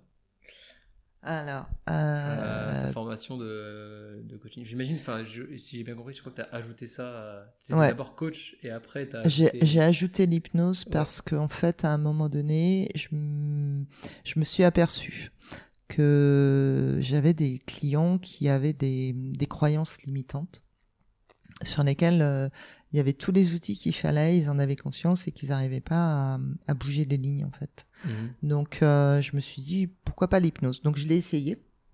Je vais, euh, je vais vous livrer un secret. Euh, je me suis dit si ça fonctionne sur moi, ça devrait peut-être fonctionner sur les autres. Donc j'ai rencontré une hypnothérapeute sur laquelle on a fait des formations. C'est elle qui m'a formé dans un dans une dans une école française.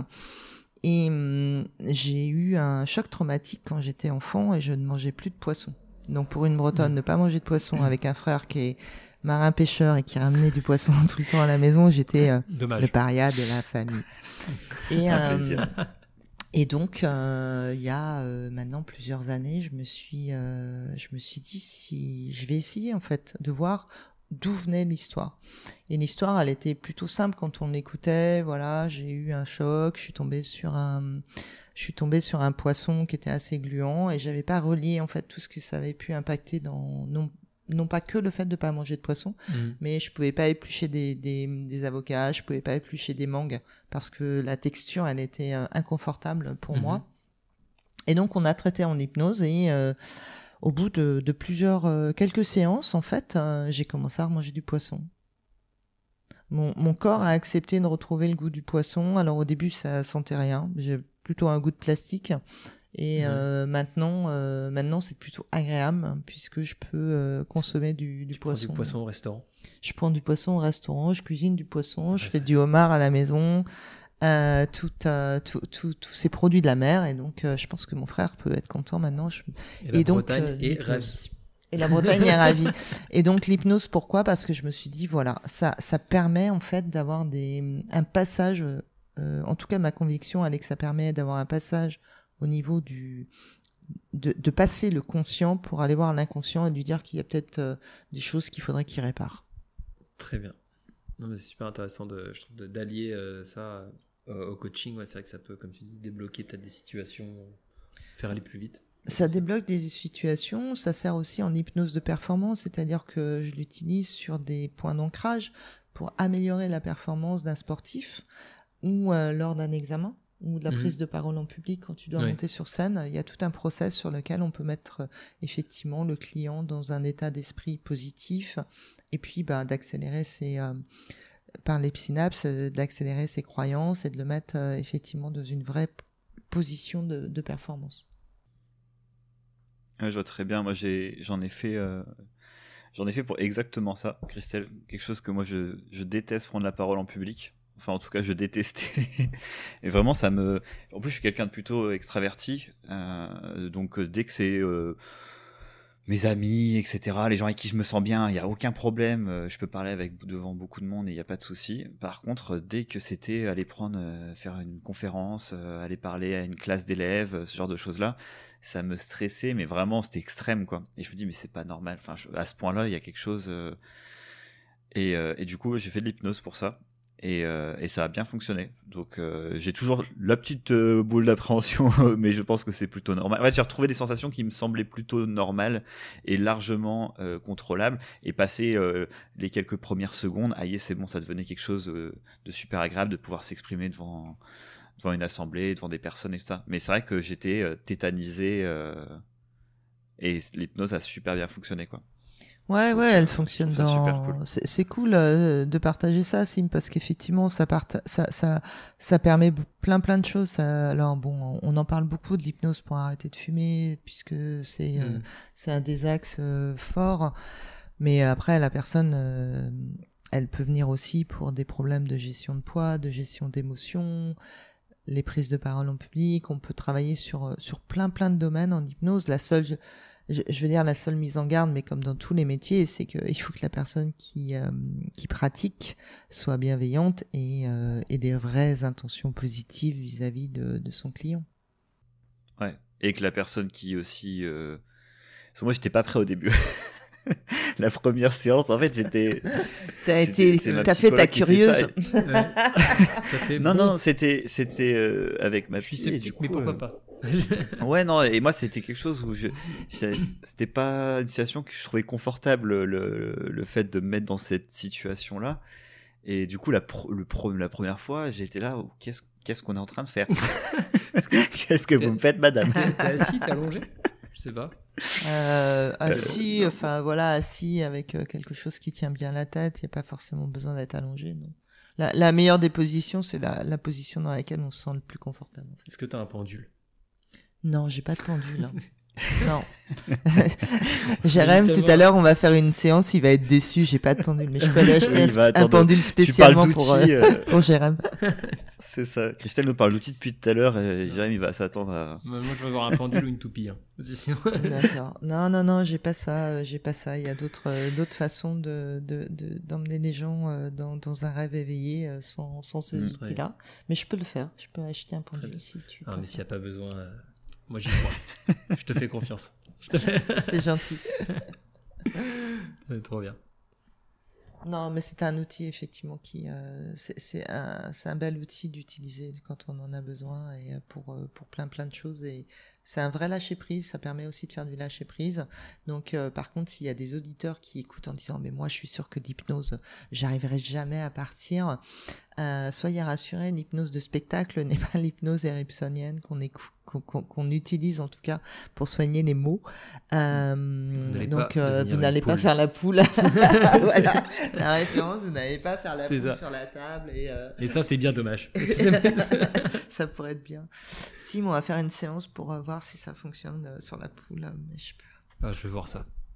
si faire la poule sur une table, je prends. non, mais c'est pas comme ça. Hein. Surtout, vous me, vous me ramenez au moins. si moi, je me retrouve à l'autre bout, à Montpellier, euh, je vais avec ma compagne à côté, elle va me voir. Euh. Qu'est-ce qui s'est passé, bordel? Qu'est-ce qu'ils ont fait encore? Déjà Ça devient dangereux, le podcast. ça va être trop bien. Euh, moi, j'avais une autre question. Je sais pas si on est passé, peut-être qu'on a passé sur le sujet, mais je crois pas. comment tu t'es formé pour être coach individuel? Euh, est-ce que tu t'es formé ou est-ce que Moi, j'ai fait un parcours international mosaïque à Paris. Euh, alors, il y a plein de plein de parcours hein, de, de, coach, le, le, avec plein de courants différents. Il faut juste être très curieux du courant et de ceux qu'on a besoin et d'aller voir toutes les écoles. Euh, il y a Paris 8 aussi qui fait, il y a HEC, enfin, il y a, y a plein de parcours. Il faut juste trouver le parcours en fonction de son besoin et de ce qu'on veut faire en termes de coaching. Mhm. Il y a des coachs euh, d'affaires, il y a des coachs de vie, il y a des coachs euh, spécialisés dans, dans différents outils, euh, voilà, et, et, avec différents. Donc c'est vraiment la curiosité, c'est des rencontres qui, qui... et il faut être curieux de savoir ce qu'il y a dans les écoles de coach. Parce que le mot coaching est un mot galvaudé, maintenant tout le monde l'utilise.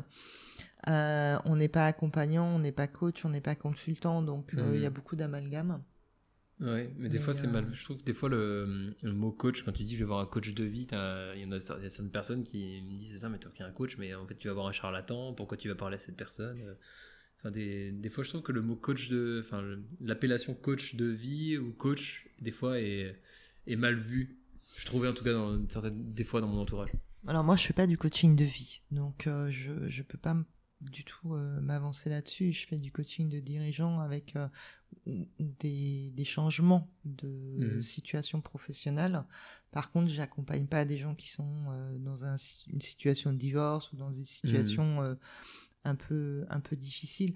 Après, la vie de chaque individu rentre dans le coaching en fait. Si, si on est sur un changement de poste et que tu as euh, un mari ou des enfants et qu'il faut déménager, ben effectivement, on, va hmm. prendre on va prendre cet environnement en, cause et, et, surtout on va le mettre en éveil, bien sûr. Mais par contre, pour quelqu'un qui a euh, envie de divorcer de son mari ou de sa femme, c'est pas moi je fais pas ce métier-là. Après, je, je sais qu'il y a des formations. Euh, après, je, je, je, je, dis, enfin, j'oserais me penser qu'à partir du moment où la personne elle est bienveillante et qu'elle a besoin d'aller trouver un refuge quelque part, si la personne qui est en face est formée à des outils ou, mmh. euh, enfin, pourquoi pas en fait. Mmh. Pourquoi pas tant que c'est pas un gourou, tant que c'est pas un charlatan. Je pense que on commence à trouver que c'est un charlatan et un gourou à partir du moment où tu peux pas prendre une décision tout seul. Là, ça veut dire que tu as dépassé les bornes, tu vois. Hmm. Tu as dépassé des limites, mais je pense que comme quand on est suivi par un psy, en fait, hein, euh, à partir du moment où on sait plus prendre une décision sans l'autre. Hmm. Enfin, moi, je je veux pas que mes clients ou mes coachs ils m'appellent à 3 heures du matin pour me dire qu'est-ce que je dois faire, quoi. Non, non, c'est pas du tout le sujet en fait. Déjà parce que je dors. Je suis au bar là. parce que je suis au bar, merci. merci Simoué. Non, parce que euh, parce que je suis pas voilà, je, je, je veux pas être là-dedans et je veux pas non plus dépendre de mes coachés en fait. Et c'est très frustrant, hein, parce que des fois, on n'a pas de nouvelles, on se dit, mais qu'est-ce qui lui est arrivé? Pourquoi il me dit pas ce qu'il est, comment il a vécu ces choses et tout? Mais ça fait partie du job et ça fait partie de, de cette façon de ne pas être gourou, en fait, d'être vraiment en mode, bah, je suis là pour toi au moment où on, est ensemble. On est un outil à un instant T, quoi. Ouais, on est un outil à un instant T. Le métier du coach, c'est d'être l'outil à l'instant T. Ça, c'est la parole de l'ingénieur. L'ingénieur a parlé. Merci, euh, Jérémy. Donc, on enlève toute humanité à ce... au métier. Bah ouais. Et est-ce que Christelle, t'as déjà arrêté des coachings en cours de route? Là, ça t'est déjà arrivé de dire euh, là en fait c'est pas je sais pas là, ça t'est déjà arrivé? euh, non j'ai pas arrêté de coaching euh, j'ai arrêté alors j'ai pas arrêté de coaching. Maintenant j'ai j'ai eu des doutes sur la relation avec les coachés et euh, la supervision m'a aidé à enlever en fait euh, le travers ou la ligne qui était euh, qui était pas très loin d'être franchie. Parce que mmh. parce que même quand tu es coach en fait c'est compliqué de de pas être des fois ton client il a envie de venir vers toi, toi tu as envie de, de, un peu plus, tu vois.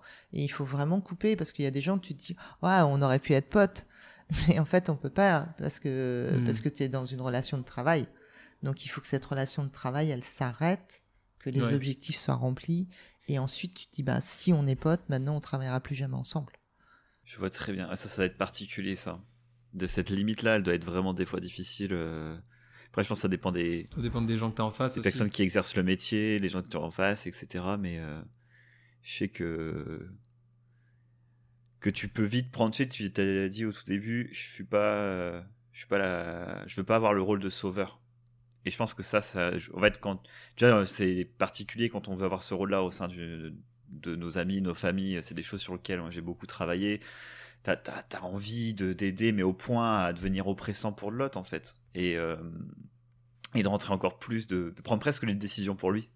Et, et ça, je pense que c'est. Euh, ouais, je pense que ça doit quand même être beaucoup plus difficile que ce qu'on dit. Enfin, de juste dire, ouais, non, c'est bon, il faut y a des limites, faut pas la dépasser. je pense que c'est assez compliqué. Euh, tu vois ah, ouais, enfin, en tant que professionnel, la limite, elle est effectivement de dire, bah non, stop. Alors, c'est compliqué, euh, non, puisqu'on est en mode, en fait. Ce qui est compliqué, eh, c'est quand tu euh, commences à. Plus de problème. ouais, non, mais si on est en mode, c'est vrai, mais enfin, en tout cas, moi, c'est mon garde-fou, parce que sinon, j'aurais très envie, effectivement, de, de me dire, ah bah tiens, cette personne, elle pourrait être mon amie parce qu'on mmh. a plein on a plein de choses en commun mais euh, tant qu'on bosse ensemble on peut pas et ça t'est jamais arrivé en 15 ans? T'as pas une, tu t'es pas fait des amis euh, Est-ce que ça s'est quand même arrivé? Est-ce que alors j'ai des amis la limite après en fait, une fois qu'on travaille plus ensemble. Ouais, j'ai mmh, gardé des amis. Ouais, ouais, j'ai des amis. C'est cool. oui, je vis pas toute seule. Non, je vis pas toute seule, j'ai des amis. Mais par contre, après, euh, je fais un choix, c'est qu'une fois qu'ils sont amis, euh, bah, je perds du pognon, quoi. mais je gagne des amis, donc, euh, mais je perds de l'argent. Mais ça, c'est pas grave. Mais par contre, non, j'essaye de pas passer la limite. J'essaye de pas passer la mm. limite, comme j'essaye de pas faire d'hypnose ou des choses à des gens que, qui sont trop intimes et trop proches de moi. Hmm. Ça me semble être primordial et je pense que je pense que dans les formations que tu dois faire, ça doit être quelque chose de qui doit être travaillé, non? Bah, je pense que je pense que toi en tant que manager, tu peux pas être euh, tu peux pas être euh, ami non plus avec euh, tous tes collaborateurs. Normalement, la plupart du temps. L'entreprise est un groupe est un groupe de 10 potes en fait. ouais, mais ça Non non non non, attends, par contre, c'est hyper intéressant ce que tu dis. Non mais oui, en fait, c'est euh, on arrive sur des problématiques. Enfin, je m'y attendais pas à ce genre de problématique et je pensais pas que ça arriverait aussi vite. Parce que du coup, euh, bon, je l'ai monté la boîte avec mon frère, donc voilà, voilà. Et les quelques premiers, euh, quelques premières personnes qui ont rejoint l'entreprise, c'est des potes, mais vraiment des potes très de très longue date avec qui je m'entends extrêmement bien. Sauf que forcément, quand on a rajouté une personne, puis une personne, puis une personne, eh ben elles arrivent dans un environnement très amical. Et ça, ça peut poser des problèmes. Euh, voilà, je sais. Je pense qu'on imagine tous quel type de problème ça peut poser. Voilà, je rentrerai pas trop dans les détails, mais pareil. Et là, du coup, je me suis, avec notamment de nouveaux collaborateurs, je mets beaucoup plus de limites. Et euh, maintenant, euh, je pense qu'il voilà, y a une transition qui va devoir se faire. Plus l'entreprise va grossir, je pense moins ce sera un problème. Mais là, pour l'instant, on est un peu entre cette limite où il y a encore les trois quarts des personnes, c'est des potes, et il y a quelques personnes qui viennent s'ajouter à ça. Et même pour ces personnes-là, c'est pas très sain parce qu'elle se retrouve euh, pas forcément dans le délire. Elle doit se dire, ok, si je veux être bien dans l'entreprise, il faut que euh, je me mette à être pote avec tout le monde, alors que c'est pas ce qu'on demande. Enfin, voilà. Donc ça dépend des personnes et c'est des vraies problématiques et c'est des choses sur lesquelles, euh, voilà, on va, travailler petit à petit, quoi. Mais je vois très bien. Mais si on a, on a des amis. T'as aussi des amis, si. Dans notre boîte. Oui, j'ai aussi des amis. Ouais, je pense que c'est la limite en fait entre comment tu cadres et ce que tu, ce que tu demandes à tes collaborateurs. Donc euh, l'intégration, elle est super importante. Euh, moi, je, je, travaille avec un groupe où effectivement ils sont ils sont en famille. Donc les collaborateurs par rapport à ça, c'est aussi très compliqué de se positionner. Mais à partir du moment où peut-être le rôle est défini de chacun, le cadre est défini pour euh, par rapport au taf de chacun, ça permet d'avoir des relations peut-être un petit peu plus saines et surtout savoir où on va en fait. Mais la limite de d'avoir ses amis, c'est elle est aussi limitante dans euh, ben tiens j'ose pas dire on n'ose pas faire on n'ose peut-être pas aller si loin que ça parce que euh, ben, parce que justement on est amis et que euh, on n'a pas envie de prendre le risque de, de, perdre cette amitié. Ouais totalement. Puis on a on bosse beaucoup sur les questions d'inclusion au sein de l'entreprise et alors c'est trop cool comme on est potes on se dirait bah il y a pas de problème on est tous copains c'est la fête génialissime l'entreprise quoi mais en fait ça pose d'autres problèmes où euh, euh, ma façon dont je vais communiquer, surtout dans l'open space, par exemple à un ami, va être différente de si je communique avec un collaborateur euh, qui n'est pas de base un de mes amis. Et, ou alors, je sais pas, si je, je, parle à un pote et je lui dis oh putain toi t'es vraiment un gros con j'en sais un je, je, prends un exemple comme ça en rigolant parce que c'est un pote que si on était au bar ou chez moi ou voilà ce serait des phrases qu'on pourrait se dire tous les jours et ben je me retrouve en fait à ce que les gens entendent ça. Oui c'est ça en fait et ça peut être euh, hyper euh, ça peut soit gêner la personne, soit dire ok c'est cool ici, on peut tous s'insulter, ça va être génial et tout. Enfin bref, donc c'est vrai que ça. Je vois bien le nouveau qui pas vient de dire euh, t'es un con euh, à toi, tu sais genre gratos dans ton gratos. Et là ta couleur elle est vraiment moche, t'es vraiment un con cible. Et un petit sourire, clin d'œil. le gars ça fait deux semaines qu'il est dans la boîte, tu fais. Ok. Quoi, tu le vires? Est-ce que tu lui mets une claque? ça non, non, non, j'en parlerai avec lui euh, justement. Je pense, soit je, comme on a dit tout à l'heure, je vais discuter de ça avec lui. Mode, je le mets en mode, soit ce sera en 1 à 1.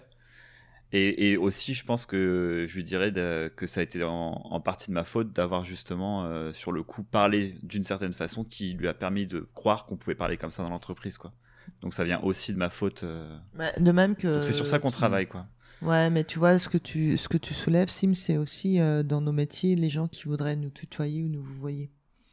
Hmm. On commence par le vouvoiement et puis après, ouais, non mais c'est super, on peut se tutoyer. Et du coup, à un moment donné, c'est euh, c'est qu'avec certaines personnes, on peut tutoyer son client, enfin, s'il est à l'aise avec ça, ou en tout cas s'il en a envie. Puis d'autres, euh, on reste sur le vouvoiement parce qu'on sent bien qu'il y a besoin d'un détachement sur lequel le professionnel fait que du professionnel, quoi. Ouais, hmm. totalement.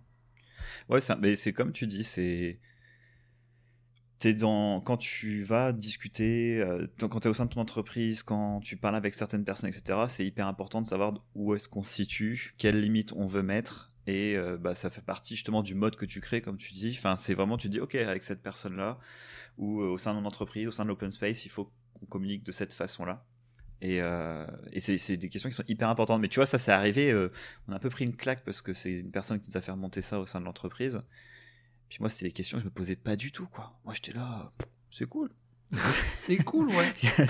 tout se passe bien. Et en fait, c'est quand tu grossis un petit peu, tu as d'autres personnes qui se ramènent dans l'entreprise et, et en fait, tu peux pas parler comme ça, c'est pas professionnel. Et... Enfin bref, c'est super intéressant. Mais c'est pas simple, hein, parce que ça te demande de changer ta façon de communiquer. Euh, ça te demande de faire un gros travail sur soi. Euh, bah là, euh, le, le, fait est que toi, tu sais qu'il faut que tu fasses un gros travail, tu vois. Et y a, la plupart des gens, ils se remettent pas en question. Et du coup, euh, c'est pour ça aussi qu'on peut avoir des litiges dans des entreprises. C'est que euh, c'est de se dire bah tiens euh, si j'y arrive pas comment je me fais euh, comment je me fais aider? Ça veut le problème il peut peut-être venir de moi par rapport à mon mode de communication. Peut-être que je j'entends pas. Toi tu es assez alerte là-dessus Sim par rapport à ça. Mais il y a d'autres dans d'autres professions ou mmh. d'autres d'autres personnes qu'on a nous en tout cas qu'on rencontre où effectivement le dialogue est pas du tout ouvert parce que l'état d'esprit est pas encore ouvert par rapport à ce que ce qui devrait être en tout cas pour être bien et serein dans l'entreprise. Clairement. Ouais ça, ça va être un sacré chantier. Hein. quand, tu quand le mec il s'en rend pas compte, ouais, ça doit être un sacré truc. Hein. En vrai, ça, je sais pas combien de temps on peut encore discuter, mais bref, ça, ça arrive à une personne que je connais très bien. Et, euh, et en fait, j'ai quand je parle avec euh, cette personne, j'ai pas trop de clés, je sais pas trop par quel côté elle doit le prendre. En fait, quand la, la, à la base, les personnes de, qui insufflent l'énergie ou la façon de communiquer dans l'entreprise, etc., sont pas du tout ouverts. C'est que, que ce soit culturel, de l'éducation, de la façon d'avoir euh, créé la boîte depuis toujours, etc. Et toi, tu débarques et tu te dis, en fait, j'ai l'impression que c'est pas comme ça qu'il faudrait. Enfin, je que c'est pas ces propos-là qu'il faut dire, mais, mais ouais, je pense que ça doit être vraiment. Ça va être difficile. Ah. Ça va être très difficile. Après, je pense que tu vas dans les entreprises, les... il faut que, euh, je pense qu'il faut qu'on soit un petit peu lucide sur le fait que, tu vois, tu choisis un coach ou tu choisis quelqu'un avec qui tu as envie de travailler parce que, parce que le projet te plaît et parce que l'entreprise te plaît, parce que les valeurs te plaisent et tu vas dans le même sens. Et je pense que, aujourd'hui, alors, on, a tendance quand même à, à s'écouter les gens on commence à, s'écouter en disant bah ouais c'est qu'un job et si le job euh, je travaille avec des gens qui me vont pas ou que je ne fit pas non plus parce que moi je peux très bien ne pas rentrer dans le moule de cette entreprise là bah, peut-être qu'il faut que je prenne des décisions pour quitter cette entreprise trouver un autre job qui me correspond mieux avec une entreprise qui me va mmh. mieux et, et, et me dire bah tiens ouais c'est pas grave en fait euh, c'est une expérience et euh, cette expérience avec cette société là elle me convient pas je vais voir autre part. Maintenant, euh, effectivement, on a tous, euh, tous en arrière-tête euh, la contrainte financière, la contrainte de ceci. Mais est-ce qu'on doit passer 20 ans à être dans la contrainte d'un job qui ne nous convient pas? Je suis pas sûr. Je suis pas sûr non plus. Jérém, tu t'en penses quoi? Clairement, vous connaissez ma position sur le, le sujet. Jérémy, il se dit qu'il va avoir un coaching après notre, euh, notre podcast et qu'il se prépare. il, est, ouais, il, va être mort. Tu vas le cramer, Christelle. Non à la moula. Trois heures à discuter. on va le faire en direct. On va l'enregistrer. On peut l'enregistrer. Ça peut être mort. Trop cool. Est-ce que Jérémy, ça, je sais pas si tu avais d'autres questions, mais est-ce que ça te dit de passer aux dernières petites questions On va passer aux euh, dernières questions. Donc on pose trois questions à chaque invité. D'ailleurs, j'ai oublié de te prévenir ça. Ah, c'est cool. Ah, t'as pas fait. Non, j'ai pas prévenu. C'est pas grave, on y va. Non, tu m'as l'air de. Tu vois, on sort aussi des cases. On va faire du live. on va faire du live. On sort de la zone de. Euh, alors, la première question, c'est euh, est-ce que tu as un, souvenir euh, qui a. Enfin, est-ce que tu as eu, vécu un, moment difficile dans ta vie, vraiment qui était difficile dans ta vie, et maintenant tu dis celui-là, j'ai vraiment bien fait de le vivre, il m'a vraiment apporté énormément pour arriver là où j'en suis est-ce que ma question était claire Est-ce que Ouais, ça va, c'est à peu près. Mais c'est plus dans, ah, même autour de l'échec. Est-ce qu'il y a quelque chose qui t'a, qui a été, ouais, euh, un échec qui a été dur à un moment donné, mais en fait qui t'a appris énormément derrière et qui t'a permis de faire. Euh, moi, je, je, prône la résilience. Alors, euh, j'adore cette image de résilience où. J'aime beaucoup ce mot. Où, pour moi, mon image de résilience, c'est d'être dans une piscine et mm, d'être, comme dirait la chanson Petit pull marine, tu vois, tu touches une fois que tu as des pieds qui touchent en bas, de toute façon, tu ne peux que remonter. Donc, euh, est-ce que j'ai vécu des moments difficiles qui m'ont aidé? Oui. Très bien.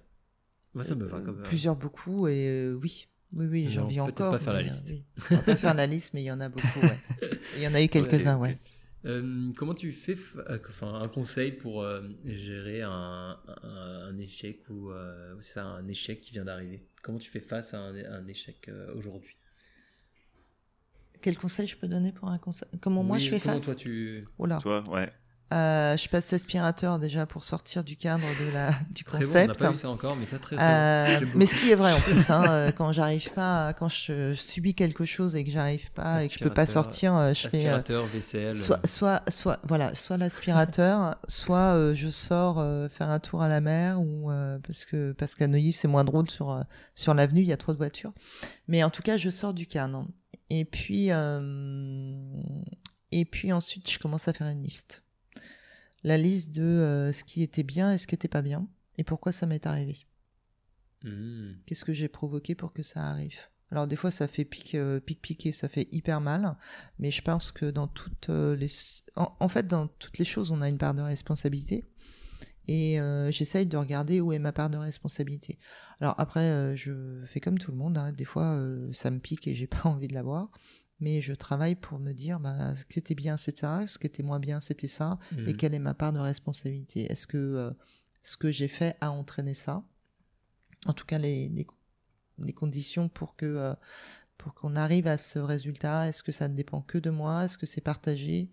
Et euh, si c'est partagé, ben, je prends ma part. Mmh. Et si c'est pas partagé, je clash l'autre. Non, je plaisante. de façon bienveillante. De, façon bienveillante. et tout en restant en mode et dans le cadre. en parlant de cadre, euh, du coup, Sim, est-ce que tu as la troisième question? Est-ce que tu peux poser la Oui, est-ce que tu as une routine? Ah Oui, c'est vrai, c'est la meilleure en plus. Alors, une routine pour faire quoi? Une routine dans ce que tu as, toutes les semaines. Euh, c'est ça, est-ce qu'il y a des choses que tu fais régulièrement euh? Ah oui, moi j'ai que des routines. En fait, à chaque fois que je fais des choses, j'ai des routines. Alors, elles sont plus ou moins prononcées ou plus ou moins identifiées, mais euh, j'ai des gris-gris et j'ai des routines. quand, quand effectivement je reçois un client, j'ai une routine euh, je me prépare, je prépare des choses qui sont à peu près toutes, euh, toutes pareilles. Euh, je relis mes fiches, euh, les fiches de ce qui s'est passé avant que mon client il arrive. Je me pose, je reprends l'objectif de ce qu'on doit travailler, vers où on doit aller. Ça c'est ma routine. Et quand mon client sort de mon bureau, je reprends mes notes, je réécris ce qui me paraît pertinent dans la session, de ce qu'on a fait, pour que la semaine d'après ou dans 15 jours, ou même s'il revient trois mois après, il ait l'impression mm. que euh, on s'est quitté hier. Mm. Trop bien. Trop parfait. Parfait. C'était une bonne routine. Oui, oui, moi c'est bon. C'était une très bonne routine. Moi je l'accepte. Si tu l'acceptes euh, comme routine. Oh oui, oui, très très bonne routine. parfait. Faisons comme ça alors. cool. Et on peut passer à notre fameuse rubrique euh, Démerdez-vous. Et comme à chaque fois, quand on a un invité, on ne travaille pas. C'est toi qui vas travailler, Christelle. Ok. Mais ça va être assez simple. Hein, D'accord. Et euh, c'est, est-ce que tu peux nous conseiller un livre? Un livre qui t'a inspiré dernièrement ou euh, un, livre un podcast ah oui ça peut être un podcast. YouTube, euh, ce que... ton site internet. Alors mon site internet oui www.mentaleperformance.bzh puisque là on ah, sort le point BZH, ah yes t'as trouvé le, eh, le point BZH il faut qu'on le Jérém hein. J'ai pensé que le point .com euh, passait mieux. J'ai hésité. Je t'avoue, j'ai hésité quand j'ai acheté notre site. L'identité fait les deux. Euh, alors, qu'est-ce qu'on pourrait, euh, qu'est-ce qu'on pourrait, qu'est-ce qu'on pourrait. Alors, il y a plein de livres, hein, donc en fonction de. Un seul. alors le dernier que j'ai, j'ai, bah, que qu'une de mes clientes m'a ramené il y a deux jours, c'est sur l'hypersensibilité. D'accord. Voilà, je peux donner le titre euh, en dehors du podcast parce que je l'ai pas en tête, mais c'est juste un, livre qui est assez sympa parce qu'il y a plein d'exemples dans lesquels on peut retrouver à quoi sert enfin je suis une hypersensible et c'est pas grave mm-hmm. et euh, voilà comment je peux gérer mon mon hypersensibilité et surtout euh, adapter des scénarios qui se présentent à moi et euh, les intégrer dans ma vie sans euh, en avoir peur et mmh. accepter qui je suis. Ce livre raconte ça et je trouve qu'il est, assez, assez puissant. Ouais. Ah, très bien. Bah, je noterai tout en off. Ça m'intéresse de le lire celui-là. Je mettrai tout en off et je mettrai tout sur le site et dans la description du podcast, évidemment. Avec plaisir. Est-ce que tu lis en mode coach ou est-ce que tu lis en mode Christelle? Ah, la question qui tue. Euh, c'est la dernière. Non, non, c'est horrible. Si me, euh, est-ce que je lis? Alors, euh, je vais te faire un secret en fait. Quand je lis, je lis en mode coach, et quand on me lit, on me lit en mode pour Christelle. Trop bien. Et ça, on s'y attendait pas. non. Ok, très cool. Eh ben, c'est vrai que moi, quand je vais au ciné, j'ai toujours mon j'essaie de me détacher, mais comme je bosse dans la 3D, l'animation et le cinéma, euh, bah forcément, euh, tu regardes la technique, le machin, le truc. c'est vrai que c'est. Il faut savoir quelque chose, c'est-à-dire que regarder un Disney avec Simon et Pierre, son frère, c'est un enfer. Pierre, c'est pire. Hein, Pierre, c'est est plus réel que moi. Moi, j'arrive à me détacher. Parce que je me souviens, je me souviendrai toujours. Je crois que j'ai dit dans le podcast avec Pierre d'ailleurs, c'est que il y avait une soirée, on il devait être 3h du matin, on avait passé une bonne soirée déjà. et on a mis un Disney, et il a passé là, 1h40 du film à critiquer chaque... C'était réponse à critiquer chaque petit détail de 3D qui pour lui n'était pas parfait. Non, mais c'est parce que je est pointilleux et qu'il veut faire des points d'amélioration en fait. Oui. Donc il va proposer des points d'amélioration à Disney, ça va être chouette, on aura un français à Disney. un de plus. C'est ça, il y en a plein déjà. Il y en a plein. un de plus. Il faut dire, euh, vient nous dire euh, ce qu'il faut qu'on doit faire. Génial. super, merci les gars. Ils vont pas être déçus. Parfait. Bon, super, voilà. trop, trop cool. Bon, bah c'était top. Merci à vous, c'était chouette. Hein. Sur le premier podcast, j'ai adoré. Merci beaucoup. Bah, merci à toi. Christelle, franchement, c'est trop trop intéressant. J'ai adoré discuter euh, avec vous deux. Et puis, euh, je reviendrai te voir, je pense, faire un petit tour euh, sur les questions de Lego. Tu m'as laissé un peu sur ma faim, ça va pas du tout. c'est le principe de comment capter ses clients ou ses futurs clients. C'est comme ça que tu fais, en fait. en fait. C'est ça qui est. C'est ça. On, va, on, va, apprendre, on va apprendre, Sim. Bon, trop cool. Et le mot de la fin, quand même, Jérémy. Attends, c'est même pas pro... on n'a pas fait de promotion, mec. Ah oui, alors ça pour le coup je te laisse faire. Ah bah merci, ça fait plaisir, c'est super. euh, euh, alors attention, promotion, c'est parti. Euh, comme vous savez, la motivation, comme vous savez, vous pouvez nous suivre sur euh, Instagram, suivez-nous sur les réseaux, n'hésitez pas à, à, laisser des commentaires sous nos posts, à chaque fois on met les posts avec des extraits des, des épisodes.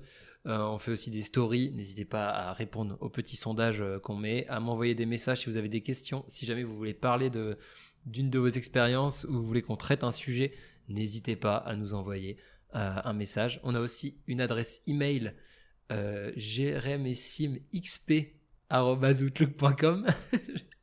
D'ailleurs, il faudrait qu'on aille voir même si on n'a pas reçu un petit message. Ça fait un moment que j'ai pas été checké.